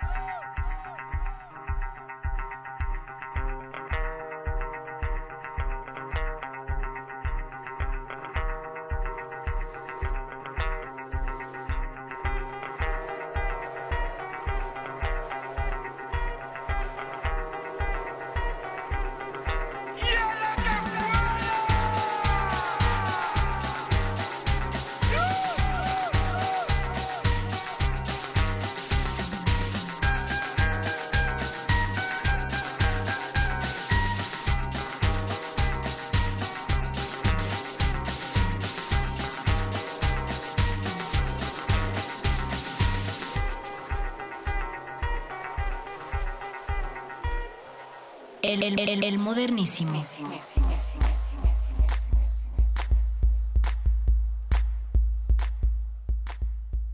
en este Día Internacional de las Víctimas de Desapariciones Forzadas, pero también de la necesidad de hacer comunidad. Galeano escribió Desaparecidos, los muertos sin tumba, las tumbas sin nombre, y también los bosques nativos, las estrellas en la noche de las ciudades, el aroma de las flores, el sabor de las frutas, las cartas escritas a mano, los viejos cafés donde había tiempo para perder el tiempo, el fútbol en la calle, el derecho a caminar, el derecho a respirar, los empleos seguros, las jubilaciones seguras, las casas sin rejas, las puertas sin cerradura, el sentido comunitario y el sentido común. Esto es el modernísimo. Ustedes pueden hacer eh, la conversación con nosotras aquí en la cabina. Ustedes allá afuera en nuestras redes sociales, arroba R modulada y arroba el modernísimo y también resistencia modulada en Twitter. Ahí estamos para servirles y para seguir con el diálogo, el diálogo que nos toca a todas y todos para hacer esta eh, comunidad. Y hablando de comunidad, ya tenemos aquí en nuestra cabina a Juan Mario Pérez Martínez. Él es secretario técnico del Programa Universitario de Estudios de la Diversidad Cultural y la Interculturalidad, el PUIC de la UNAM. Bienvenido, Juan Mario. Muchas gracias Natalia. Y estamos eh, pues muy contentos de presentarles la quinta edición del Seminario de Radio y Comunicación Indígena que la UNAM a través del Programa Universitario de Estudios de la Diversidad Cultural y la Interculturalidad imparte en la Facultad de Ciencias Políticas ya desde el año 2005. A eso, de eso nos vienes a platicar, de eso y de lo que, de lo que trata en el fondo, eh, pero hacernos una invitación para quien, eh, quienes están invitados a este seminario, este quinto seminario ya. Básicamente va dirigido a estudiantes de ciencias de la comunicación y carreras afines, periodismo, etcétera, etcétera, de la UNAM, pero también cualquier otro estudiante de universidades puede eh, acompañarnos en la eh, en esta quinta edición. Nuestro interés básico, nuestro interés primordial es que podamos eh, llegar a los estudiantes para sensibilizarlos en torno a la temática de la comunicación comunitaria indígena en México y en América Latina. Juan Mario, parecería que cuando escuchamos radio comunitaria siempre pensamos en los otros, ¿no? No es algo que asumimos como una responsabilidad desde los medios en general, pero también como individuos, es decir, cómo dejar de ver en la otredad a las radios comunitarias, cómo señalar la importancia y relevancia que tienen como un medio de comunicación en nuestro país. Bueno, es, es muy interesante porque estamos en un país que no es uno de los países que más radios comunitarias tiene en el mundo, hay que decirlo, pero que a últimas fechas eh, ha consolidado a diversas radios comunitarias indígenas. Es una cuestión muy interesante, como lo planteas Natalia, porque la radiodifusión comunitaria indígena está presente en prácticamente la mitad del territorio nacional. ¿no? Y México no es un país pequeño precisamente, es un país que está habitado por al menos 68 pueblos indígenas distintos, cada uno con su propia lengua. Y la comunicación indígena comunitaria se trata precisamente de una comunicación que se hace en lengua materna, que se hace con una vocación comunitaria, que se hace con una vocación de servicio y que en esta ocasión el tema de este quinto seminario de radio y comunicación indígena es comunicación para el cambio social y la defensa del territorio. Nada más y nada menos en tiempos eh, como, como son los presentes en nuestro país, ¿no? Decía Rodrigo González, un gran tiempo de híbridos, ¿no? En este, en este sentido, eh, estaba escuchando a Aide de Fundar y me vino a la mente, bueno, cuál ha sido el impacto del Tratado de Libre Comercio, por ejemplo, en eh, las comunidades indígenas o en poblaciones en contexto de migración que también es el caso de, las de los pueblos indígenas. Nuestro territorio nacional es ocupado por población indígena local en, en contexto de migración y por inmigrantes indígenas centroamericanos o de Sudamérica para llegar hacia los Estados Unidos. Y en esos procesos migratorios, eh, es importantísimo decir que fenómenos, por ejemplo, como la matanza de San Fernando en Tamaulipas, fenómenos como el secuestro de niños eh, o de niñas eh, o mujeres en contexto de migración no es privativo a México, sin embargo, en México ha tenido una eclosión fuertísima en los últimos años.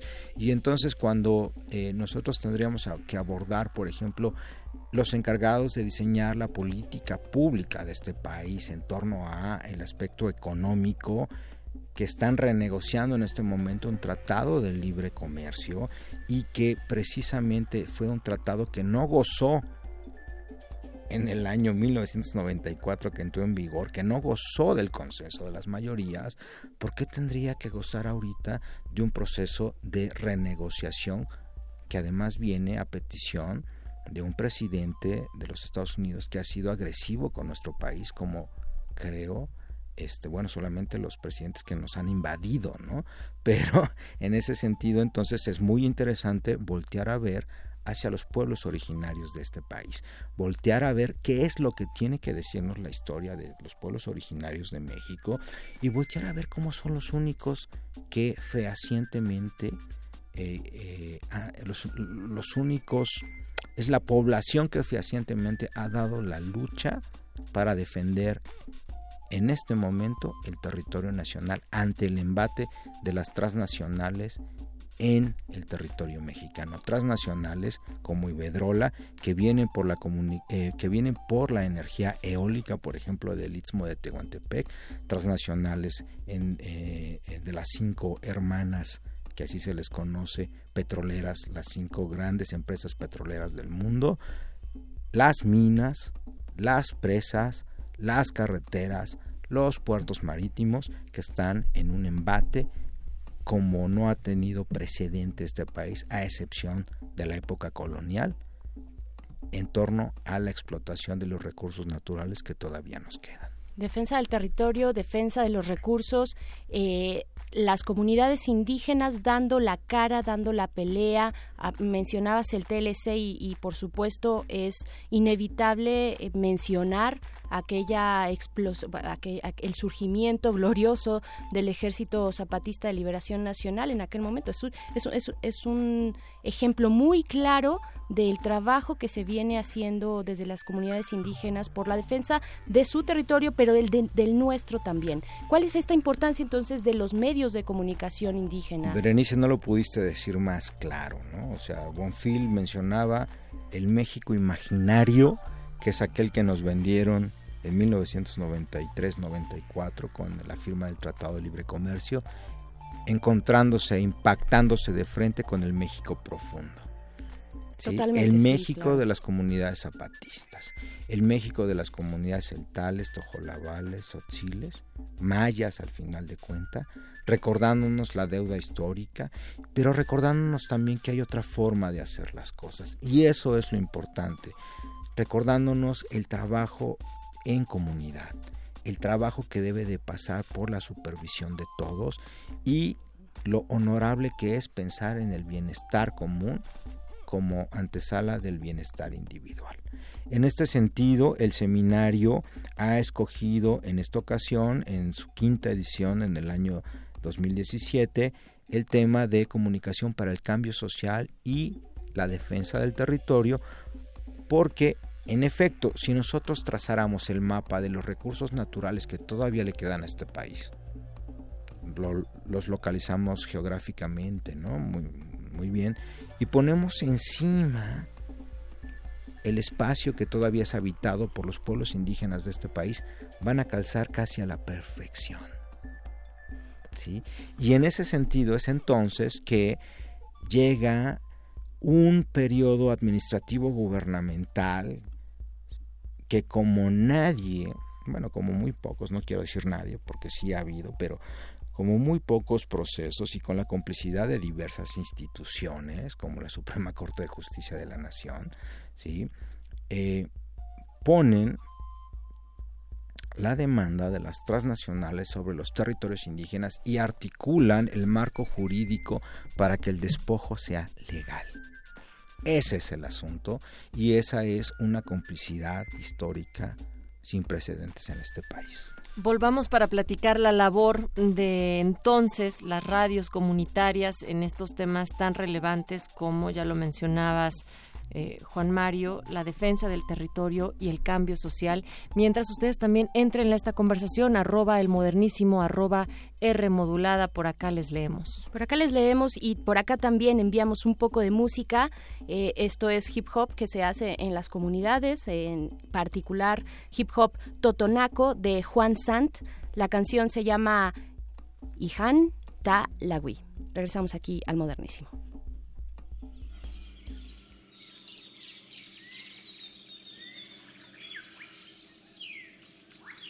Música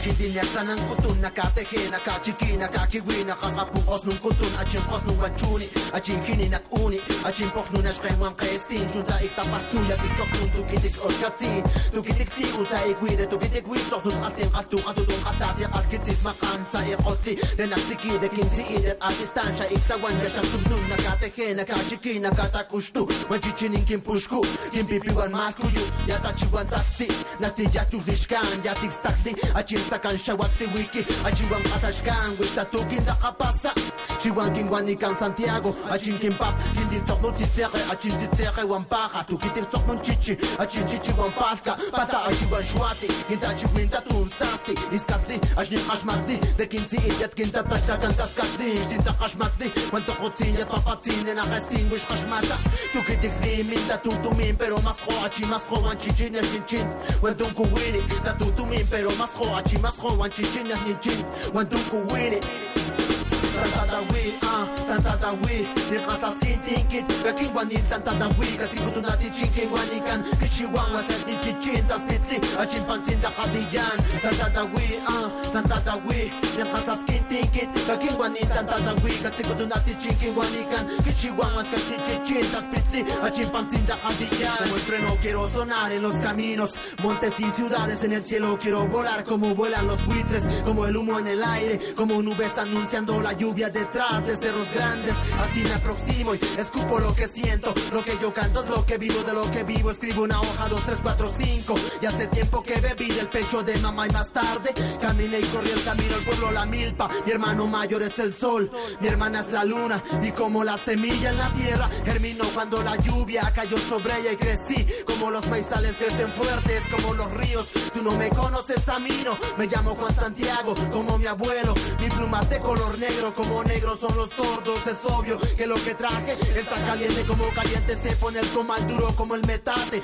Ven y ponte a checar este lenguaje, no es nuevo. Lo aprendí al escuchar a mis padres. Ellos lo aprendieron cuando escucharon a sus abuelos. Desde el cerro sueno y escuchas lo que traigo. Esto no es dinero, pero brilla como brilla el sol al llegar el amanecer. No es dinero, pero brilla como brilla el sol al llegar el amanecer. Santa Dawi, ah, Santa Dawi, ni casas kintinkit, bekin wanin Kantada wiga tingutunati chinkin wanikan Kishiwan waserti chichintas pitli Achimpantzin da jadiyan Santada wi, ah, santada wi Yankasaskin tinkit Kakin wanin santada wiga tingutunati chinkin wanikan Kishiwan waserti chichintas pitli Achimpantzin da jadiyan Entonces tanto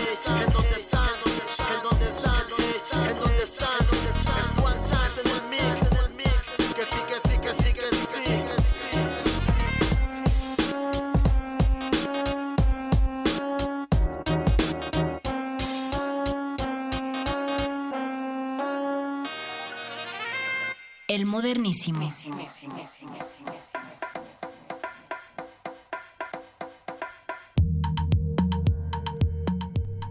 9 de la noche con 48 minutos aquí en la Ciudad de México y seguimos, continuamos hablando aquí en el Modernísimo con Juan Mario Pérez Martínez, el secretario técnico del Programa Universitario de Estudios de la Diversidad Cultural y la Interculturalidad de la UNAM. Eh, Juan Mario, seguimos eh, hablando y sobre todo extendiendo la invitación de este quinto seminario de radio y comunicación indígena que se llevará a cabo en la Facultad de Ciencias Políticas y Sociales. ¿Qué hay, qué hay de este seminario? ¿Cuál es la propuesta para este año? Mira, eh, Muchas gracias, Berenice. La propuesta para este año, la temática conductual es comunicación para el cambio social y la defensa del territorio.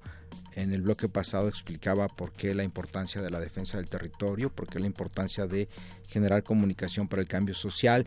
Y bueno, eh, esta es la quinta ocasión que la Facultad de Ciencias Políticas y Sociales de la UNAM nos abre las puertas para poder coordinar eh, en, a lo largo de 11 sesiones todos los martes a partir de septiembre, todos los martes de septiembre, de octubre y los dos primeros martes de noviembre en la sala eh, Fernando Benítez de la propia facultad.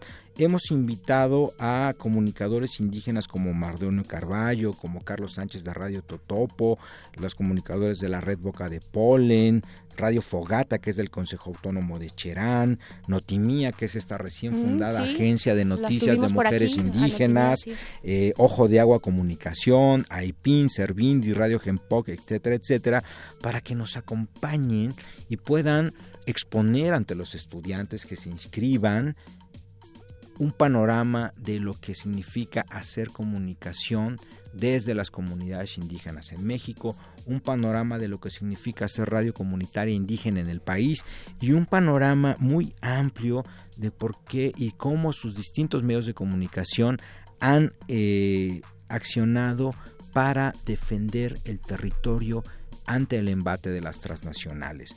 Eh, es así como también nos acompañarán especialistas como Aleida Calleja, Eric Huerta, Rodrigo Gómez, José Manuel Ramos Rodríguez, Claudia Magallanes, Carlos Vaca, de diversas universidades como la UACM, la Universidad Iberoamericana, la UAM y desde luego la UNAM, eh, en torno a una temática en común. O sea, el hilo conductor de este seminario en esta quinta edición es cómo las comunidades indígenas se organizan en torno a la defensa de sus territorios ante el embate de los proyectos transnacionales, de los megaproyectos del gran capital.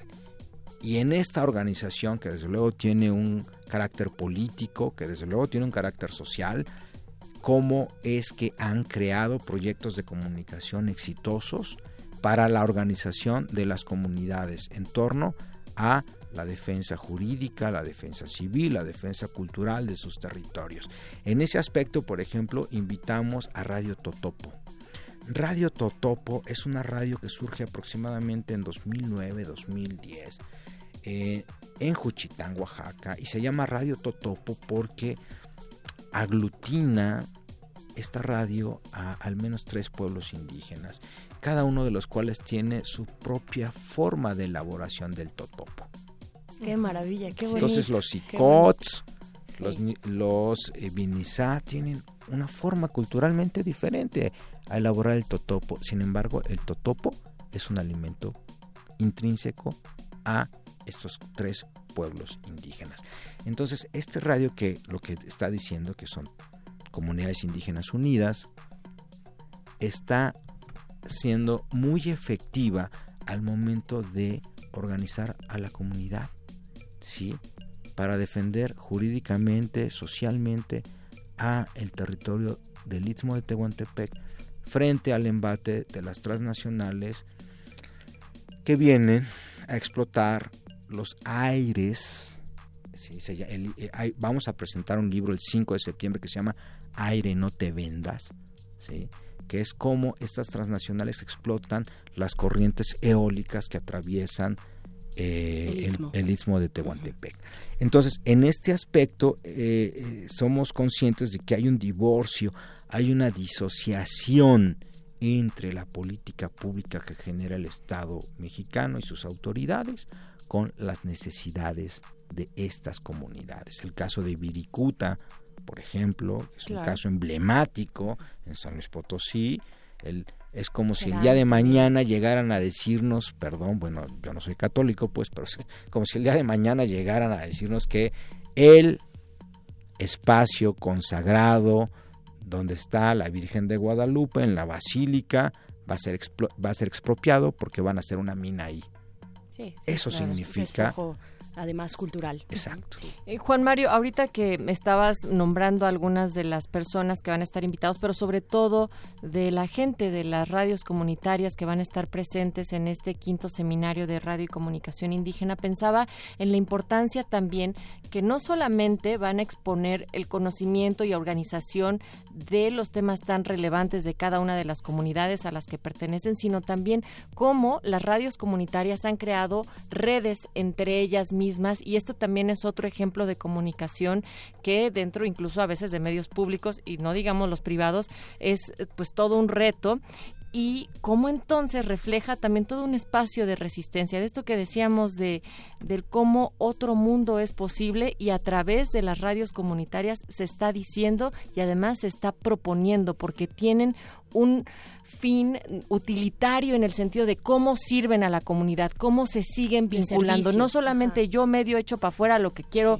eh, proponerte o decirte, sino cómo tiene que ver con esta horizontalidad de los procesos del trabajo que tiene que pasar por la aprobación de todos. En efecto, Natalia, qué mejor ejemplo que Radio Fogata en el Consejo Autónomo del Territorio Libre de Cherán. Además es fantástica la historia de Radio Fogata, ¿no? Radio Fogata. El nombre de Radio Fogata. Bueno, Radio es Radio Fogata porque las fogatas son el momento de reunión comunitaria.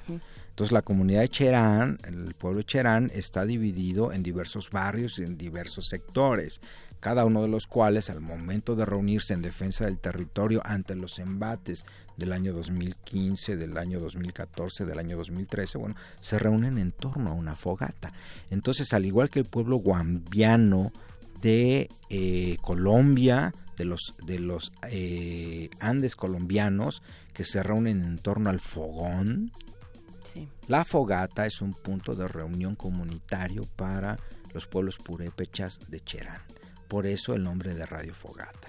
Estamos insistiéndoles, estamos insistiéndole y ojalá me escuche por este medio para seguirla comprometiendo a Junuen Torres que nos tiene que acompañar para que les hable a los estudiantes y a los que se inscriban al seminario en torno eh, de la importancia de la posibilidad de que en tu territorio seas partícipe, diseñes ¿sí? las políticas públicas que se ejerzan en él.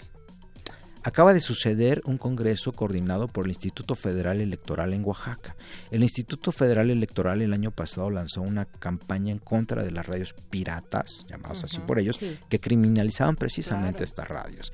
Y de repente, pues en un viraje, en un cambio de timón, me gusta a mí pensar eso, este, creo todavía en algunas cosas, que eh, el instituto decide darle la voz a estas radios. ¿Y sabes lo que dijo Junuen? Nosotros no necesitamos una concesión ni permiso para transmitir en el espectro radiofónico que atraviesa nuestro territorio somos autónomos. Y si el instituto o alguien más quiere cerrar nuestras radios, primero tiene que pasar por nuestras barricadas. Y los medios son de todos. Punto. Y ahí está el territorio otra vez, donde se pueden anotar más información de este quinto seminario de radio y comunicación indígena, Juan Mario. Invitamos a todos, Natalia, a que nos eh, sigan en nuestras redes sociales, arroba Puig eh, UNAM en Twitter, UNAM en Facebook, a que nos visiten en nuestra página de internet www.nacionmulticultural.unam.mx o a que visiten el blog del seminario radio y comunicación indígena.blogspot.mx, todo junto que se comuniquen con Rodrigo Lovera en el 56160020 extensión 111 van a poder encontrar ahí eh, qué es lo que necesitan para inscribirse al seminario. Tiene un costo de 500 pesos, pero con credencial de estudiante vigente pagarán únicamente 250. Esta es una cuota de recuperación porque, bueno, hay que pagar el camión y el avión, o la transportación de los comunicadores indígenas que vienen desde Michoacán, Guerrero, Oaxaca, Chiapas, Puebla y Veracruz. Gracias por tú venir acá a esta cabina del modernísimo esta noche, mi Gracias a ustedes por el espacio. Pues así ya, ya se nos fue, se nos fue este modernísimo. Querida Natalia, muchas gracias a ti por acompañarnos, eh, a todos aquí eh, detrás de los micrófonos una vez más. Y sobre todo, muchas gracias a los que nos están escuchando, a los que están en nuestras redes, a los que ponen atención a estos, eh, pues estas invitaciones. Allí está radio y comunicación indígena.blogspot unam.blogspot.mx con todos los requisitos para aquellos alumnos de esta universidad que quieran eh, inscribirse y pues participar en este seminario. Muchas gracias a la producción y ya viene ya viene Resistor, se Así acerca. es. Ellos también se trepan ese tema semanal de la cannabis.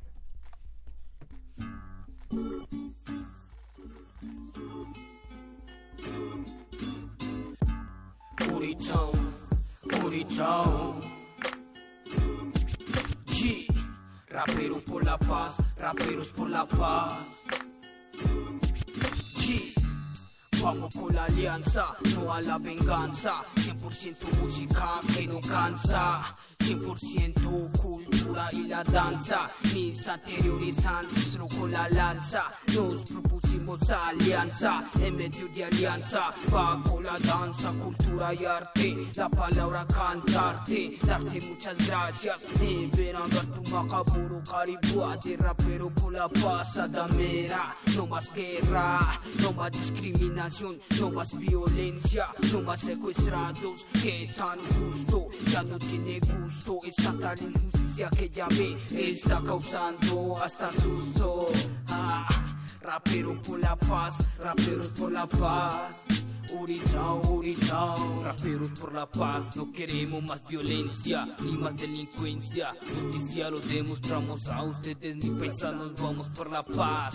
Ya no más secuestro los demás, protesta a los pueblos, a la mira antipersonal. Somos indígenas y que sobre es la paz. No maltratan las mujeres, se acabará la discriminación a los negros e indígenas y blancos se acabará. Mi tierra de Valparaíso y resguardo quiere la paz, la a los raperos ya no más. Que más vale pobreza en paz que en guerra. Y será riqueza. Ah, y será riqueza.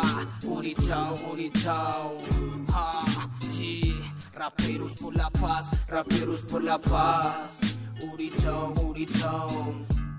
Ibira pija di mana makabuade Raperos por la paz adajua Raperos por la paz adajua Ibira pija di mana makabuade Raperos por la paz adajua Raperos por la paz adajua Sí, sí, esos son linajes originarios Esta música baica por la paz que exista en Colombia Raperos indígenas por la paz siempre unidos Muchas gracias.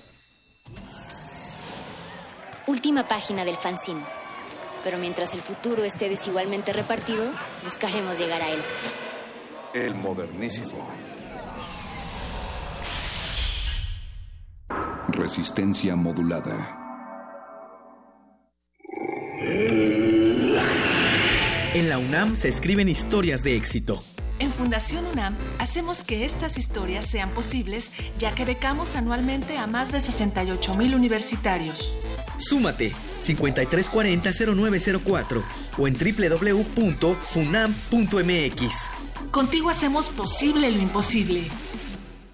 Continúa abierta la magna exposición Constitución Mexicana 1917-2017, Imágenes y Voces, compuesta por 742 piezas entre documentos, pinturas, esculturas, películas y música. La muestra revisa el proceso de creación y la vigencia de la Carta Magna desde la perspectiva cultural en 2.400 metros cuadrados de exhibición. Constitución Mexicana 1917-2017, Imágenes y Voces, se encuentra en la Galería de Palacio Nacional, Zócalo, Centro Histórico de la Ciudad de México.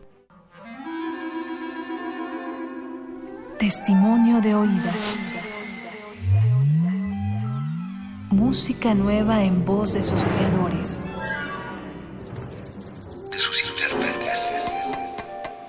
Un autorretrato sonoro de la música de hoy.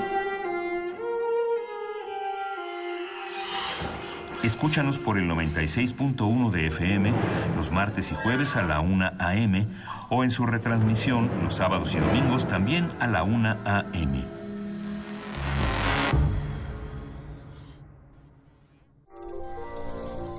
Para muchos, las palabras son un medio. Para otros, son un fin. Si te interesa escribir tus propios poemas, tenemos algo justo para ti. Taller de poesía. Imparte Argel Corpus, poeta y catedrático de la Facultad de Filosofía y Letras de la UNAM. El taller se llevará a cabo del 6 al 30 de septiembre. Todos los miércoles de las 6 de la tarde a las 9 de la noche y los sábados de las 10 de la mañana a la 1 de la tarde.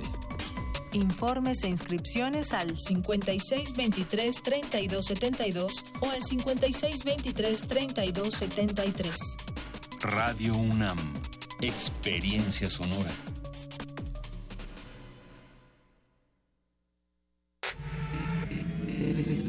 Resistencia modulada.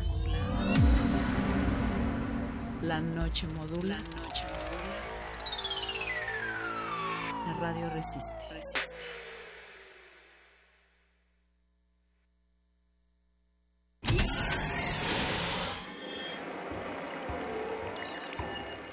Bienvenida, nueva entidad orgánica. Relaja tus oídos mientras procedemos a analizar tu sistema. Estás a punto de integrarte a una red que conecta al sonido con el conocimiento.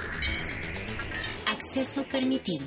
Por favor, respira, relájate y prepárate para la abducción. Resistor. Esto es una señal.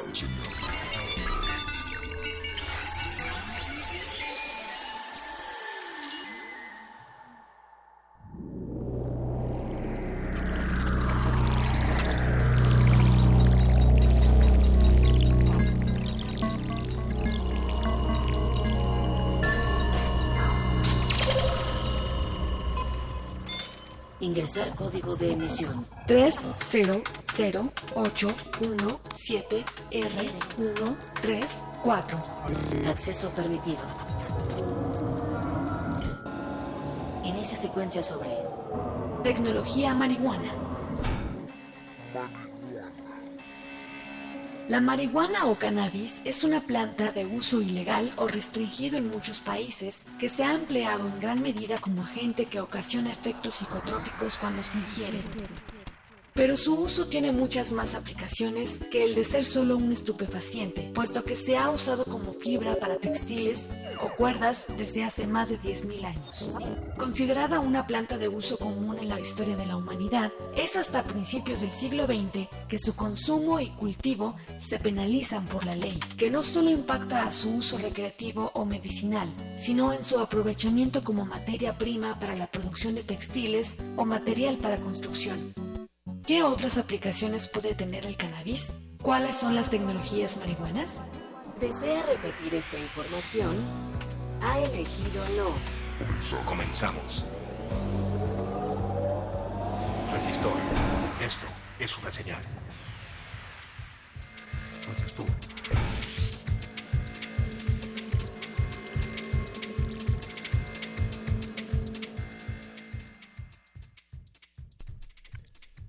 Siendo el penúltimo día del octavo mes del año 2017 de nuestra era, damos inicio a una emisión más de Resistor, su sección favorita de ciencia y tecnología, donde el conocimiento, donde el conocimiento pone la luz en la ignorancia y nos hace entender la, la distinción entre prejuicios y los hechos.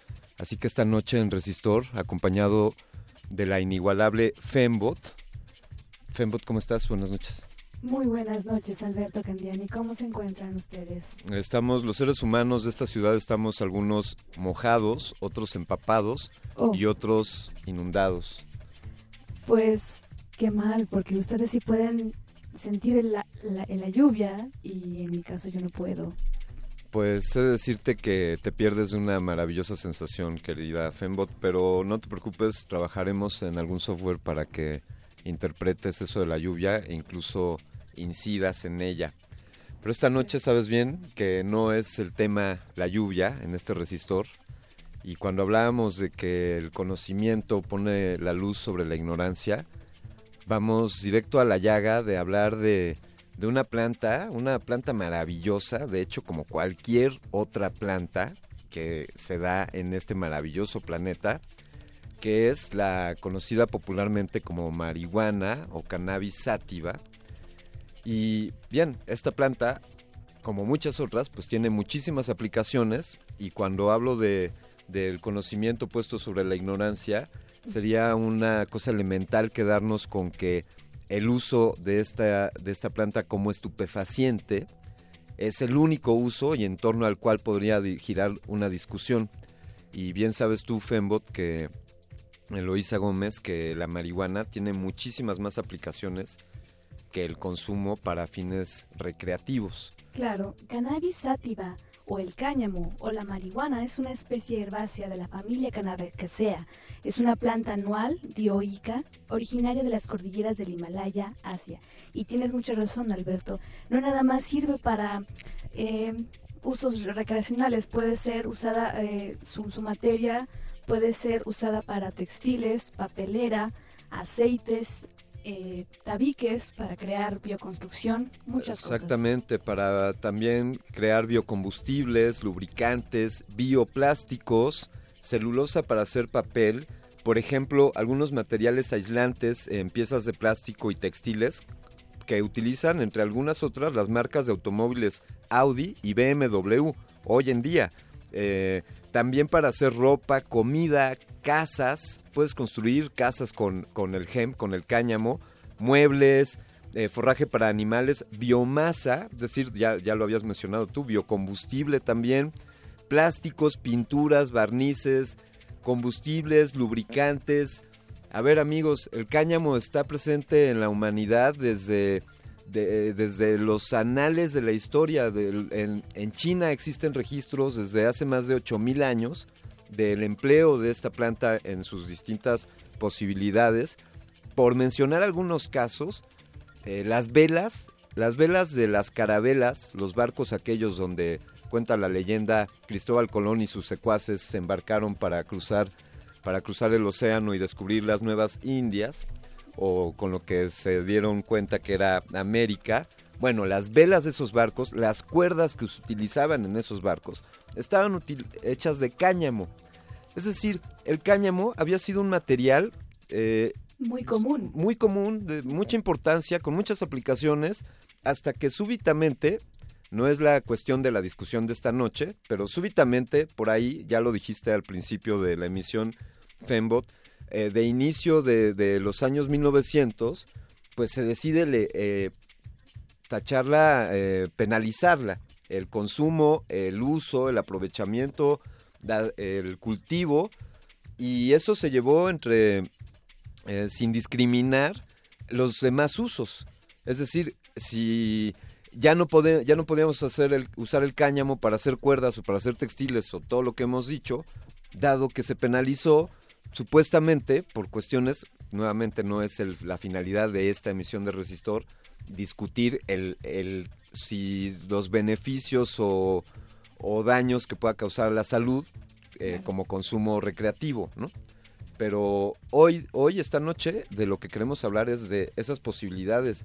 Em, justamente me estaban explicando hace unos minutos eh, un colega de aquí de la radio que, por ejemplo, las los aparatos radiofónicos, sintonizadores de radio de hace algunos años, una, la perilla que se utilizaba para sintonizarlo utiliza una banda para mover los mecanismos dentro de estos aparatos y esa banda estaba hecha de cáñamo o hemp, como veremos también más adelante. Saludos a Agustín Mulia que está en la, en la cabina controlando este, este avión. Saludos. Y entonces al, punto al que queremos llegar, Fembot, supongo que, quizá coincidirás conmigo, es que es un, es un asunto de satanización. Así es. El de poner eh, todo debajo de la misma sombrilla en cuanto a que eh, la cannabis sativa, marihuana o como le quieran llamar, eh, es una planta dañina, y bueno, si entráramos a esa discusión, pues también hay otros puntos, ¿no? Las sustancias que contiene, algunas son benéficas para la salud, otras no. Claro, pero pues creo que el objetivo de esta noche es ver qué otras tecnologías, qué productos se pueden fabricar con este, con el cannabis, con, el cáñamo. Y esta noche vamos a tener a un invitado muy especial, Alberto Candiani, que nos va a explicar. Él es eh, director de una compañía que se dedica a la bioconstrucción con, cáñamo y otras especialidades y vamos a tener esta noche. Qué, qué, interesante será hablar con, nuestro invitado, querida Fembot. ¿Qué te parece que eh, reproduces desde tu acervo musical algo, algo ad hoc para esta noche? Nada más les recordamos que por favor no entren a redes sociales. Por favor, no ni siquiera se asomen y ni siquiera puedan nada, nada, no vean nada que tenga que ver con res o modi, por favor. O sea, no, que no entren al Facebook de Resistencia Modulada. Por favor. Porque, para que no escuchen Res y Modi. Así es. Muy bien. Pues ahí está la invitación o la no invitación a que no escuchen Res y Modi. Estamos transmitiendo en vivo en Resistor dentro de Resistencia Modulada en Radio UNAM por el 96.1 de FM. Nuestras redes sociales. Nuestras redes sociales son www.resistenciamodulada.com, es nuestro sitio, Twitter, arroba Rmodulada, y en Facebook estamos como Resistencia Modulada. Y la siguiente canción es Jane's Addiction, de Jane 6, grabado por Triple X Records en 1987.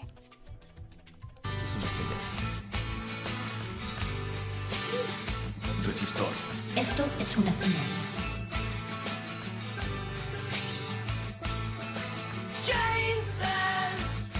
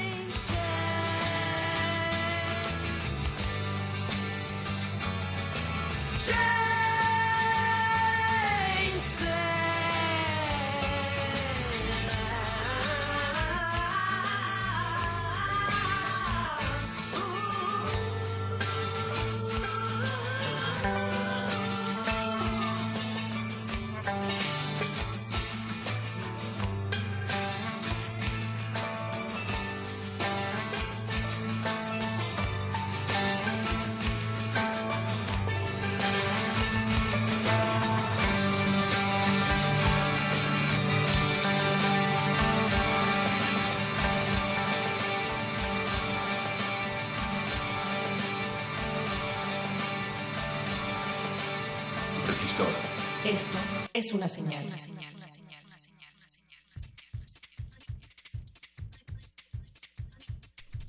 Seguimos en Resistor, sección de ciencia y tecnología de resistencia modulada, barra programática para jóvenes de Radio UNAM, estación de radio de la Universidad Nacional Autónoma de México, Ciudad la Universidad de, México. la Nación, Ciudad de México, eh, Fembot. Pues esta noche, ¿qué, ¿a quién le preguntarías qué se puede hacer con, con la marihuana, además de, de lo que muchos piensan? Creo que tengo un as bajo la manga. A ver. Y le preguntaría a un experto, obviamente, es- él es ingeniero en sistemas computacionales de la King's College en Inglaterra y es director general en México de Heaven Ground. Tenemos a Stephen Clark, bienvenido a nuestra cabina. Muchas gracias, buenas noches. Buenas noches.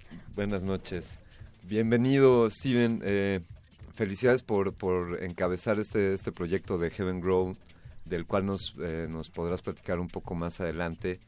Pero, ¿por qué no nos das un panorama general respecto a los posibles usos de, de esta planta? De, bueno, ¿cuál es el nombre correcto para referirnos a esa planta y cuáles son los, eh, sus posibles aplicaciones? Bueno, eh, la planta se llama cannabis sativa. Dentro de la cannabis sativa encontramos, tiene, eh, le llaman tres subespecies principales, que es eh, sativa, indica y ruderalis. Las leyes actuales, como la están determinando, es por, eh, por porcentaje de THC. El THC es el compuesto psicoactivo que tiene la planta. Entonces, en Europa lo regulan en punto 3. Aquí en México actualmente la nueva ley lo va a regular en un por ciento. Eso significa que cualquier planta que contenga superior a un por ciento de THC se denomina planta, digamos, como psicoactiva o vulgarmente llamada marihuana, pero eh, más, digamos que hacia la parte medicinal. Y, las, y cualquier planta bajo del 1% se va a denominar cáñamo industrial. Ahora, el cáñamo industrial es increíble porque del cáñamo podemos hacer todo tipo de aplicaciones.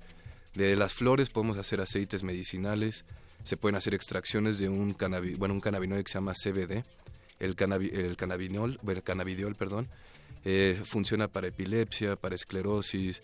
Hace falta mucha investigación sobre estos materiales, bueno, sobre el compuesto, pero eso es lo que también estamos pidiendo ahorita con esta nueva legalización. También de la misma flor eh, podemos sacar la semilla. De la semilla podemos hacer alimento, podemos hacer semilla comestible, proteína, eh, incluso con la cáscara se puede hacer cerveza.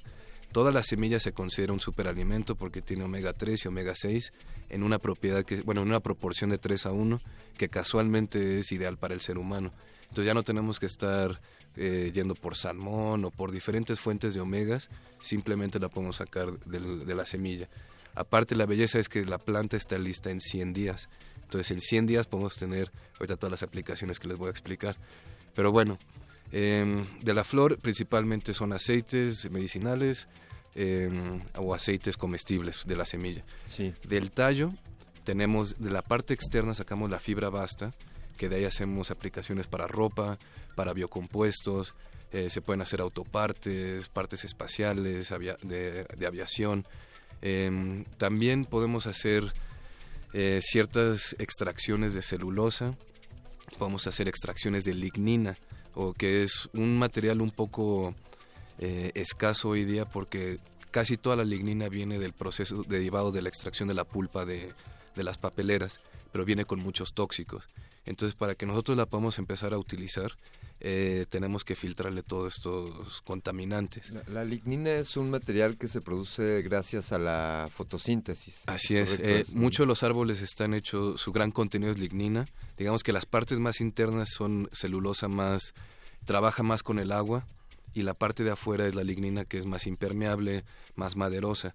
El problema, bueno, la ventaja de la lignina es de que la podemos transformar a hacer reemplazos de lo que se llaman ácidos terafálicos, que es el principal constituyente para hacer estas nuevas botellas eh, a base de pura planta que aunque ya las marketean que tenemos botellas de plástico supuestamente derivados de, de almidón de, de maíz, pero solo es el 30%.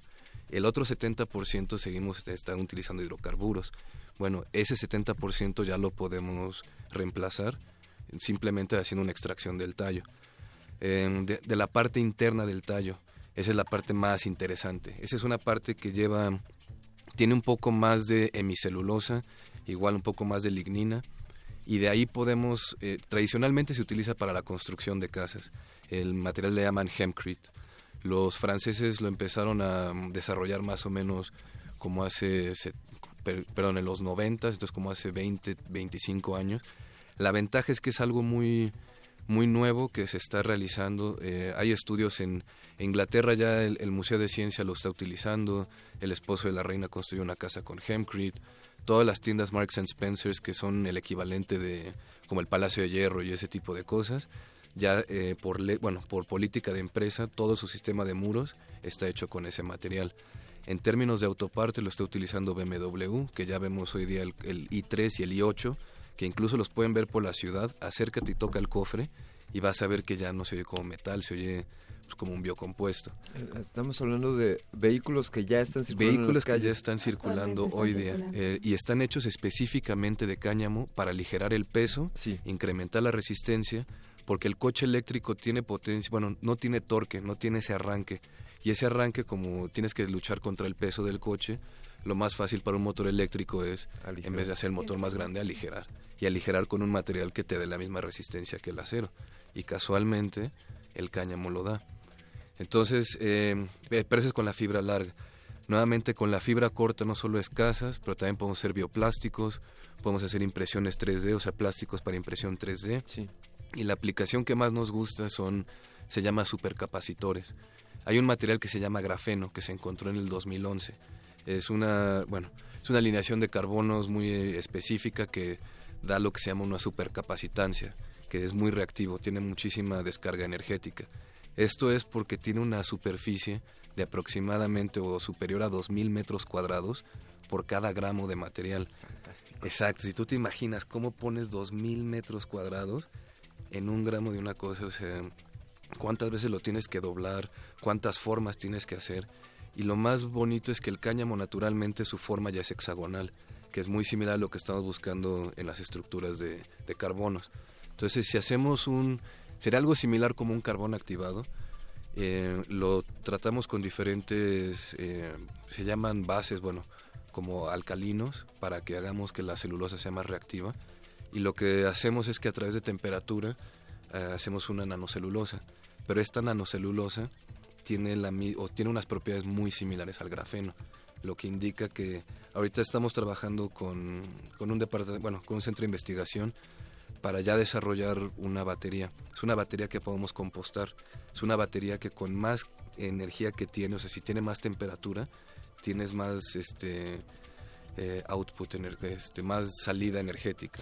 Entonces, contrario a muchos de los electrónicos que con mucha temperatura empiezan a fallar, estas baterías con más temperatura nos van a dar más energía. Entonces, si las acoplamos con sistemas solares, estamos hablando que son los principios de, pues, de energía libre, como lo que pensaba Tesla o la gran gente que quería que la humanidad no sufriera. Entonces, lo que vemos ahorita con el cáñamo es que podemos brindarle casa a todo mundo, comida a todo mundo, ropa a todo mundo, energía a todo mundo y agua a todo mundo, porque con ese mismo material, con el grafeno o con la nanocelulosa, podemos filtrar agua. Entonces podemos filtrar cualquier agua porque como estamos trabajo, trabajando en nanopartículas o bueno, lo que le llaman mesoporos, ya son poros tan pequeños que ni siquiera el virus más pequeño que conoce el ser humano puede cruzar por ahí. Pero el agua, como el agua es, el agua tiene unas propiedades este, impresionantes. Entonces por eso es que a través de una sola planta, en solo 100 días, le podemos brindar casas a casi todo México. Si tú tomas que México tiene una superficie de 200 millones de hectáreas, 100 millones supuestamente son ejidales o comunales. Y aproximadamente en toda la siembra de México se han de utilizar entre, pongamos un número entre 30 y 50 millones de hectáreas. Y por cerrar números, si utilizamos esas 50 millones de hectáreas en lo que se llama cultivo de rotación, que no, no, eh, no quitamos los cultivos existentes, simplemente cuando se deja descansar la tierra, que en teoría no es una práctica, no es lo mejor porque se puede erosionar, entramos con un cultivo que en 100 días significa que tenemos dos casas por hectárea. Sobre las 50 millones de hectáreas significa que tienes 100 millones de casas o el material para 100 millones de casas en 100 días. Todo mexicano Nos estoy diciendo que a ver 100, o sea, podrías poner 100 millones de familias ahí. Podríamos incrementar la población de este país cuatro veces y a nadie le faltaría casa. darle una casa digna. y estas casas son de 100 metros cuadrados. Entonces son casas donde, o sea, casas, casas, con una temperatura o con una eficiencia eh, que la trabajamos en lo que se llama Passive House, que es el estándar de eficiencia de los alemanes. Ellos utilizan 10, 14 elementos para lograr esa eficiencia. La ventaja es que si utilizas cáñamo y cal, casi casi como construían los romanos, tienes las mismas propiedades energéticas, absorbe CO2, resistente al fuego. Entonces significa que cada casa que construimos absorbemos más CO2 de lo que, de lo que estamos emitiendo. Investiga todos los procesos que hace el humano y muy pocos tienen una huella de carbón negativa. Casi todo tiene un impacto, pues bueno, una emisión de CO2 hacia el planeta. Entonces aquí estamos viendo una solución que puede ser muy buena porque el darle casas a mucha gente de la manera tradicional significaría mucha emisión, mucha contaminación al ecosistema, que lo podemos mitigar sembrando. Pero si utilizamos cáñamo, no solo con la siembra de cáñamo vamos a sacar CO2, pero cuando las casas están curando, como igual siguen absorbiendo CO2 para terminar de hacer una carbonatación, básicamente lo que estamos haciendo es moldear, podemos agarrar un ecosistema no sin destruirlo, realmente es moldearlo a la necesidad actual que tenemos y cuando no lo tengamos que utilizar, lo volvemos a compostar o casi casi lo podemos regresar a su formato original. Entonces es pensar en una nueva manera de, de, es como arquitectura regenerativa, de cómo vamos a tener nuestros recursos, de que nadie sufra de, por falta de agua, por falta de educación. Y todo eso muchas veces es infraestructura y materiales. Y si el cáñamo te lo puede dar en 100 días, o sea, si nos ponemos todos a sembrar cáñamo, todo mexicano ya está, y eso es con la basura. Todavía nos quedan las flores para hacer la medicina, la semilla para darle comida a la gente. Si tú tomas nada más de la fibra larga, ¿cuánto nos queda? Aproximadamente podremos generar 21 mil millones de playeras. Si las vendemos a un dólar, así barato, barato, llévelo, llévelo, generas 21 mil millones de dólares en 100 días, que eso se aproxima mucho a lo que se genera, a lo que genera la industria petrolera de México. Y esto es nada más vendiendo playeras. Le pones el valor agregado de que hacemos supercapacitores. Hoy día el costo del grafeno es de 360 dólares por gramo, que va muy arriba que la flor, que aunque mucha gente va por la flor porque el oro cuesta más o menos 50 dólares el gramo. Un extracto de cannabis en California te puede llegar a costar hasta 100 dólares el gramo. imagínate la realidad. si tú quieres oro, tienes que contratar rebeldes, deshacer un país, hacer, hacer ese tipo de loquera. Versus, o estás en contra de sembrar 100 días y en 100 días puedes tener flores que valen 50 dólares el gramo. El tallo que si lo procesa supercapacitor se va a un valor de 360 entonces las aplicaciones son tan vastas que por eso se requiere más ingenieros, más arquitectos, diseñadores, como una transición a una nueva economía. Eh, dos, dos eh, bueno, parece que cada parte de la planta es explotable y aprovechable.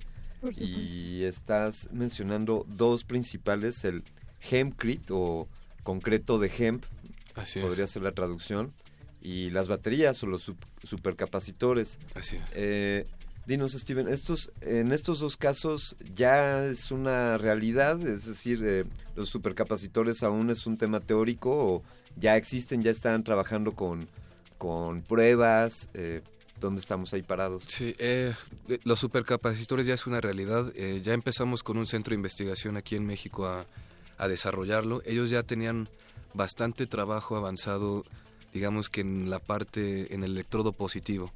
Y ellos lo están haciendo a través de enzimas y unos sistemas naturales. Y eh, la parte positiva la iban a hacer con grafeno. Entonces fue cuando nos juntamos, les gustó la, la opción de hacerlo de, de, cáñamo, porque también la ventaja es de que no solo podemos utilizar el cáñamo, también podemos utilizar el coco, podemos utilizar el bambú. Realmente se utiliza lo que se llaman fibras lignocelulósicas y es como el regreso a la naturaleza ver la naturaleza con otros ojos porque nos da estas aplicaciones ya más, más avanzadas. Entonces, em, los supercapacitores en todo el mundo se está en fase de prototipos. Entonces, ¿qué es la ventaja? Que hoy día aquí en México podemos ser de las primeras naciones en que desarrollan este tipo de aplicaciones ante el mundo. Y en la parte de construcción, ahí sí ya llevamos más tiempo, llevamos como aproximadamente seis años ya construyendo aquí en México. Eh, ya hicimos el edificio más alto de todo el continente que llega a 15 metros de altura. Eh, tenemos el primer edificio de cáñamo y bambú del mundo. Hemos hecho casas en California, en Texas. Realmente, eh, porque la ley te permite importar el cáñamo. Eso es, lo más eh, chistoso, pero bueno.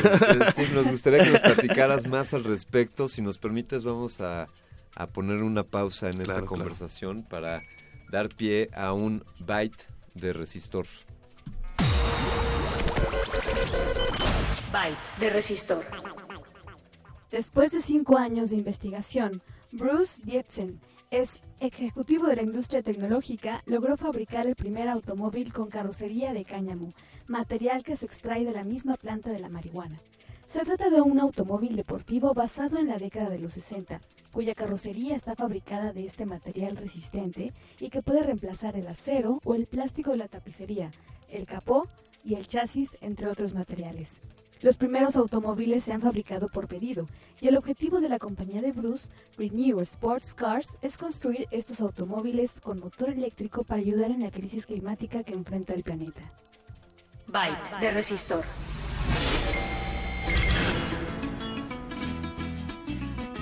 Resistor. Esto es una señal.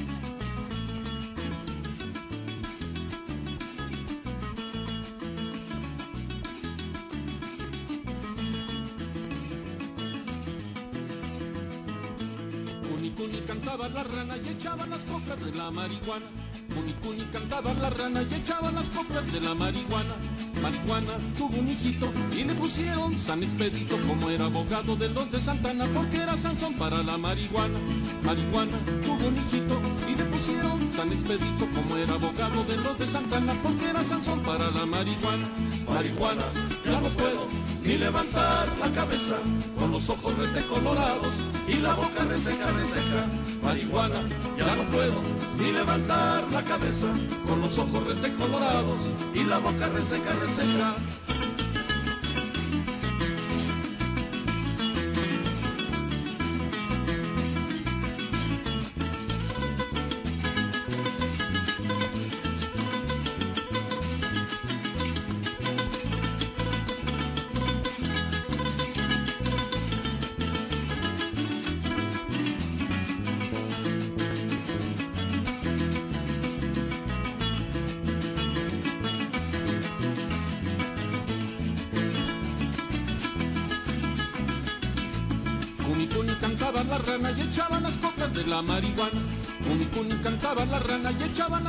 La marihuana. Marihuana tuvo un hijito y le pusieron San Expedito como era abogado de los de Santana porque era Sansón para la marihuana. Marihuana tuvo un hijito y le pusieron San Expedito como era abogado de los de Santana porque era Sansón para la marihuana. Marihuana, ya no puedo ni levantar la cabeza con los ojos colorados y la boca reseca, reseca. Marihuana, ya no puedo ni levantar la cabeza con los ojos colorados y la boca reseca, reseca.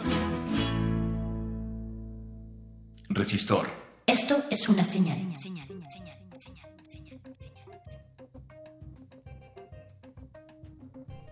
Continuamos en Resistor después de escuchar a el buen Oscar Chávez, eh, grabado por Polydor Records en 1973 con la canción Marihuana. Marihuana. Marihuana. Pues estamos aquí de regreso en Resistor, hablando sobre tecnología marihuana en compañía de Stephen Clark. Platícanos un poco eh, cuáles son los logros que ha tenido esta compañía llamada Heaven Grown en México. Eh, pues bueno, hemos tenido mucha suerte en el aspecto de para poder construir. Al principio nos comentaban que era ilegal y que no se podía traer material, porque hay una ley de salud que dice que toda la cannabis, bueno, antes de junio de esta nueva legalización, pero antes de eso decía que toda la cannabis era ilegal. Pero eh, nuestro argumento es cómo el tallo, que no tiene THC, no tiene ninguna parte psicoactiva, que por ninguna ley internacional la avala como droga, ¿por qué México sí? Y eh, casualmente hay una ley de importación, que si tú te vas a la ley de aduanas, la ley de aduanas tiene una fracción arancelaria para importar semillas de cannabis sativa, así lo pone, es la 12, 90, 90, 99, algo así, pero busquen en esa fracción de semillas, pongan fracción arancelaria cannabis y les van a salir cuatro fracciones, una para semilla, una para aceite, una para textiles y otra para desecho. Y bajo ese argumento fue que importamos, dijimos, bueno, eh, realmente no, no, queremos ser un problema, pero si hay una ley que dice que sí y otra que no, ¿quién es la autoridad competente que nos puede ayudar a resolver esto? Y al parecer no había nadie, entonces dijimos, bueno, vamos a hacerlo y lo hicimos y nunca hubo problema. Porque realmente no hay problema por importar un, algo que ya está en el código armonizado. Entonces, bajo eso ya se vende la semilla en Costco. Eh, hay otra empresa que se llama Big que ya lleva más o menos cinco años vendiendo semillas en diferentes partes. Pero bueno, principalmente en la construcción logramos ya tener ocho obras aquí en México. Ahorita estamos construyendo la segunda en Tulum. Ahí ya construimos un edificio de, son cuatro pisos. Eh, más o menos, esta nueva obra van a ser de 500 metros cuadrados, entonces va a ser una casa enorme, pero todo bien acoplado con sistemas solares, tratamiento de agua, huertos, incluso en algunos lugares los automatizamos. Em, ahorita también estamos desarrollando la parte de textiles, nos está ayudando un taller que se llama Taller de la Rosa, entonces con ellos estamos, bueno, una chica que hace unas cosas impresionantes, ya tiene toda una línea de, eh, más como, supongo que más de moda, pero también a la par está desarrollando colchas, blancos, sábanas. Eh, tenemos un concepto para muchos de los hoteles de ayudarlos a que se vuelvan más sustentables y a través del cáñamo, que utilicen jabones de cáñamo o con otros aceites vegetales, pero eso no va a ser tan tóxico, digamos, para los sistemas de tratamiento de agua. Que mucho del textil de cáñamo es hipoalergénico, antibacterial, antimicrobial, resiste rayos UV. Entonces, para tenerlo en la playa o simplemente como mucha ropa de trabajo, que incluso los primeros Levi's eran de cáñamo. Eh, entonces por eso estamos regresando a esos materiales. En Colombia ahorita también estamos haciendo ciertos trabajos, con ellos estamos empezando una línea de zapatos. Eh, también estamos trabajando mucho en la medicina con lo del CBD para acercarle este porque hoy día el cannabidiol se vende carísimo, se vende más caro que la flor ilegal. Entonces fue de que, oigan, a ver, esperen, supuestamente es cáñamo para todos, es legal y es más caro que lo ilegal, espérense tantito. Entonces los costos de producir son muy baratos, nada más que hoy día por ciertas legalidades y por ciertos países que, que sí lo pueden producir, pues la gente está aprovechándose del mercado. Que digo, bueno, entiendo que así funciona la economía, pero la salud no es economía y con la salud no se juega la gente, entonces si México en algún momento fue el productor número uno de cannabis, también estamos trabajando para que se pueda producir a un costo muy bajo para que la medicina sea accesible a toda la gente. Entonces, em, ha sido muy interesante porque hemos llegado incluso a conocer al presidente Mujica o al expresidente Mujica en Uruguay. Y quizás por otros métodos nunca hubiéramos llegado, pero a través de la cannabis y realmente cuando dejas de hablar, o no dejar de hablar, pero ponerlo realmente como lo que es, eh, poner la parte profesional de, bueno, aquí está nuestra ingeniería, aquí están nuestros análisis, ya hemos hecho pruebas con la UNAM, con el Politécnico, entonces ya que hable el papelito y cuando la gente ve que el material, que la fibra, que la medicina se comporta tan bien, ahí es cuando realmente qué te van a decir y qué te van a decir cuando tienes un material que hoy día le puede dar casas a todo mundo, comida a todo mundo. Solo es por, por ignorar, bueno, es una palabra fuerte, por falta de conocimiento. Y si vamos a la historia por qué se hizo ilegal la cannabis, fue por un tema de racismo. Fue por un tema de racismo hacia los mexicanos, que decían que los mexicanos cruzaban la frontera a violar mujeres, a ser delincuentes, que si hoy día vemos el tema que tenemos, se sigue hablando de lo mismo.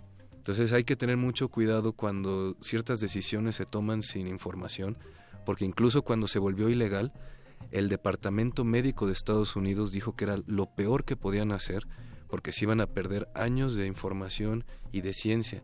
La cannabis ha estado dentro de la farmacopea de Estados Unidos desde 1850, duró ahí hasta 1930, igual en la mexicana. Era entonces esta parte que las farmacéuticas le tienen miedo no es cierto. Ellos ya lo vendían. Ellos ya en algún momento, lo único que pasó fue que nos nos cortaron la información y nos hicieron creer que esto era otra cosa. Entonces por eso ahorita le estamos quitando el, pues digamos que esa parte de falta de conocimiento y de estigma y eh, por eso nos gusta también mucho el cáñamo, porque es una manera también más sensible para entrar a la gente. El- le- si, la si, si quiere detener el problema de adicciones y todo ese tipo de cosas, en vez de meter a la gente a la cárcel, darles una casa. En vez de quitarles los cultivos que tiene la gente en el monte y quemar toda esa planta, que, que, que hagan ropa, que hagan comida. Se pueden hacer otros programas. Ya hemos visto que 80 años de la prohibición, lo único que ha generado en México ha sido muerte. Entonces hoy día con esta legalización lo único que nos ofrecen es lo mismo, que tenemos que seguir importando la fibra. Y eso por ley estamos en una desventaja económica, porque mientras México celebre un tratado de libre comercio con Europa, y si Europa puede sembrar cáñamo, nosotros estamos en desventaja económica, porque al tener el mismo tratado de libre comercio yo lo tengo que traer de allá hasta acá.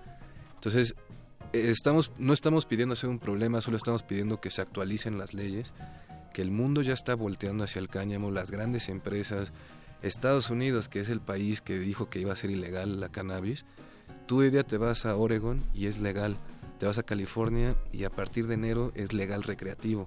Entonces imagínate la ironía que el país que le dice a todo mundo, esto no es medicina y esto es ilegal, pero si vienes a mi país es de las industrias más grandes del planeta, pero nadie más lo haga. Entonces parece que casi casi están preparando ellos su industria y cuando ellos ya estén listos y legalicen, todos vamos a entrar tarde al juego. Pero esa es la parte de que hoy día tenemos una oportunidad y si a la gente quizás no le gusta mucho, pero México tiene una historia con la cannabis de hace mucho tiempo. Incluso hasta Pancho Villa, pues por eso luego los americanos no quieren mucho, pero bueno. Va- Vamos a mandar a una rola más aquí en este en este resistor. Hay un comentario aquí en redes sociales de Milka Nava. Nos dice, qué bueno está el resistor de hoy. Muchas gracias, Milka. ¿Dónde, dónde se puede leer más sobre el tema o contactar al invitado? Ya nos dará Steven, eh, Stephen sus datos después de... Sus coordenadas. Así es. Vamos a escuchar una pieza preparada para ustedes de The Black Crowes, grabado en 1994. Esto se llama High Head Blues. Estás en Resistor.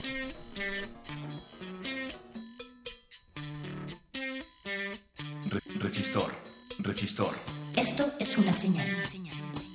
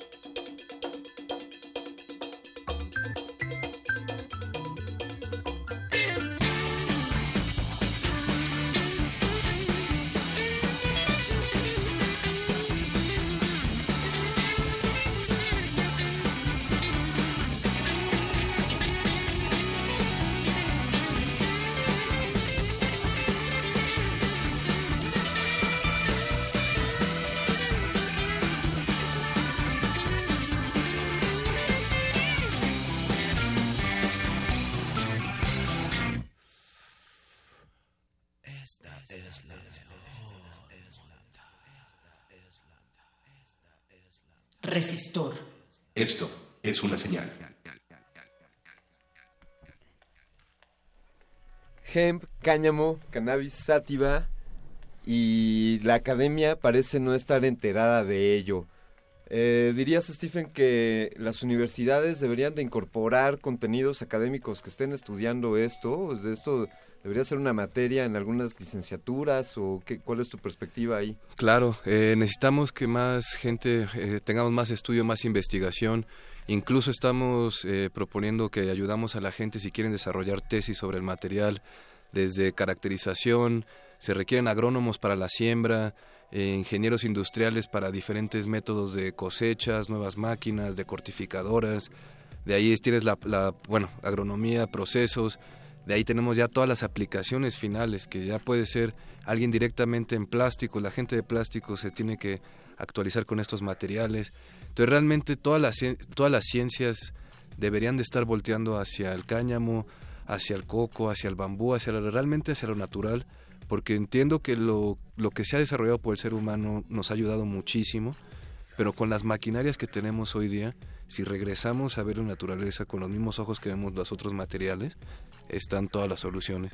Entonces por eso es invitar a más arquitectos, doctores, diseñadores, nutriólogos, te digo, tiene todas las aplicaciones. Entonces, eh, en la página compartimos mucha información.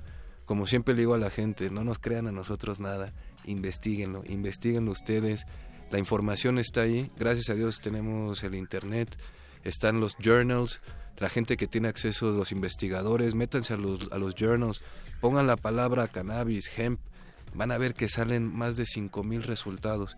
Entonces no es un trabajo que sea, digamos que se, que se está en pañales, pero aquí en México sí requerimos que se, genere más contenido, porque aquí es donde también casualmente, donde mejor crece la planta. Entonces quizás aquí vamos a encontrar expresiones que no se hayan visto en otros países. Estamos parados sobre una mina de oro y sobre una mina de hemp. Como un buen amigo dice, eh, el, el, hilo no era negro, el hilo es verde. eh, platícanos, eh, ¿dónde, ¿dónde se pueden contactar contigo? ¿Cuál es el sitio web? ¿Cuáles son tus coordenadas? Eh, la página es Heaven Grown, como crecido en el cielo, que viene como de homegrown, pero un poquito más arriba. Eh, y así nos pueden encontrar en Facebook como Heaven Grown o pongan Hempcrete México. Eh, igual en Instagram estamos como Heaven Grown. Si nos escriben a cualquier red social, eh, ahí nos pueden encontrar o directamente en la página. Eh, ¿Qué proyectos están, están trabajando en este momento o cuáles están en, en puerta? Ahorita eh, es interesante. Tenemos una construcción en, en, Tulum, pero posiblemente tenemos otra que está detenida en Tepoztlán por, por falta de, digamos, de, de gente. Entonces también hacemos esa invitación de que quien quiera venir a participar, desde voluntarios o incluso a trabajar, necesitamos más arquitectos para diseñar, más gente desde hacer renders, gente que quiera venir a participar en obra, eh, ingenieros, eh, textiles, todos. Entre más gente, esto realmente es una colaboración grande. Ya, ya brincó por aquí un arquitecto que tenemos tras tras la Uy, por tras favor, el cristal, por así favor. que ya, ya tienes ya tienes Súmense. un, un, un, cerebro más y un par de manos más que también hay por ahí apoyar. conozco un lavero que, que podría crear guitarras con, con cáñamo entonces de hecho ya hay guitarras con cáñamo entonces sería buenísimo empezar a y eso es justo lo que buscamos que ya son tantas las aplicaciones que una persona ponerse a desarrollar estos es imposible es más fácil convertir el material a algo que la gente ya sabe trabajar. Incluso trabajando con ellos nos pueden decir, no, es que quedó muy suave o no es tan flexible. Y vemos diferentes maneras para mejorar esos materiales. Y a, a través de esta colaboración hemos visto que hemos avanzado muchísimo porque todo mundo necesita algo para intercambiar. Y al final, en esta escasez de dinero, es más bonito intercambiar tiempo, ideas, trabajo, se llega más. Y es eso, por ejemplo, quieres una casa, le digo a la gente, ¿qué prefieres? Pagar una hipoteca 20 años al banco o sembrar cáñamo 100 días. Y una vez que tienes ese cáñamo, es cosa de estar a tres meses. Entonces es invitar a gente a hacer como en los tequios, que hacen una carne asada grande, ponen las carnes, las chelas, todo el mundo va a venir y es un método muy sencillo, es ligero, no es como el concreto, es como jugar con plastilina. Entonces es muy bonito porque inspiras a la... Bueno, la gente se inspira cuando ve el material Y creo que es lo que falta hoy día un poquito, que tengamos más corazón, más inspiración, porque las soluciones ya están, solo tenemos que cambiar un poquito la actitud y estamos del otro Laredo, como dicen. Ahí está, solo un cambio de actitud, queridos radioescuchas. A ti que te había hecho ruido este asunto de la marihuana o de la cannabis, pues ahí tienes un poco más eh, de conocimiento sobre qué otras aplicaciones se pueden generar. Por ahí comentarios en redes sociales, el señor Rivas nos dice, super rifado, res y modi. Señor Rivas, les pedimos encarecidamente que no lo escucharan Así les reiteramos a la audiencia, no escuchen Resi Modi, que no está en el Facebook de Resistencia Modulada. Por favor, no entren. Ni siquiera abran su Facebook. Eh, también hay saludos a Ocelotl Nawi, que nos dice, el invitado tiene una voz de Pacheco que no te cuento. Qué buen programa. bueno, pues esa no era la discusión esta noche aquí en Resistor. Nos acercamos al final. Ya saben, eh, Heaven Grove si quieren conocer más sobre, sobre los proyectos que están en torno al aprovechamiento del cáñamo. Eh, Stephen, en verdad un placer y, un, un, profundo agradecimiento por el que nos hayas acompañado esta noche. Muchas gracias por la invitación. Gracias a ti. Por favor, tú considera Resistor tu casa. Si, si aquí podemos apoyar para la difusión y hacer, hacer más visible este tipo de proyectos, eh, adelante. Eh, Fembot. Gracias. Alberto Candiani, nos despedimos de toda la producción, al operador, a Agustín Mulia que está ahí en los controles, a Oscar Sánchez que por ahí yo le mando mis saludos, Arqueles, a Betoques, Alberto, muchas gracias. Lalo Luis también. Ah, Lalo Luis, claro. Manuel, también un agradecimiento. Y a Manuel. A todos los que nos están escuchando, todos los que sintonizan el 96.1 de frecuencia modulada, sin duda la mejor estación de México. Eh, y sin duda también una de las mejores estaciones del mundo. Nos vamos a despedir con una rola muy ad hoc. Low Rider, The War. Bien, Esto es Resistor. Esto es una señal. Resistor. Esto es una señal.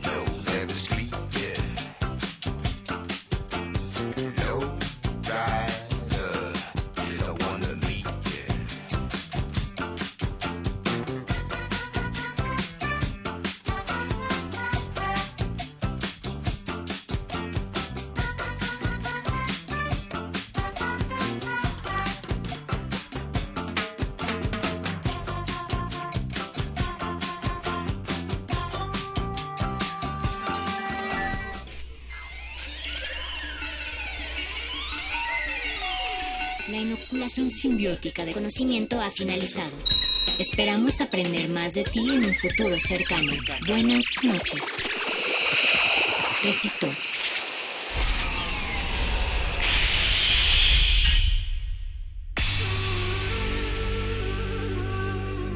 Por siglos nos hemos hecho escuchar. Nacimos como parte de esa inmensa mayoría.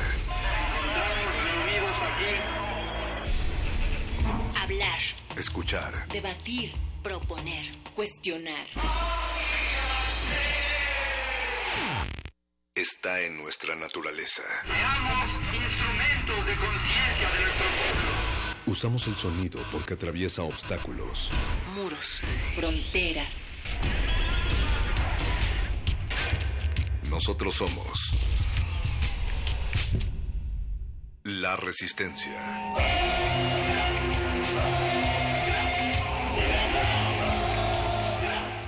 potencia modulada.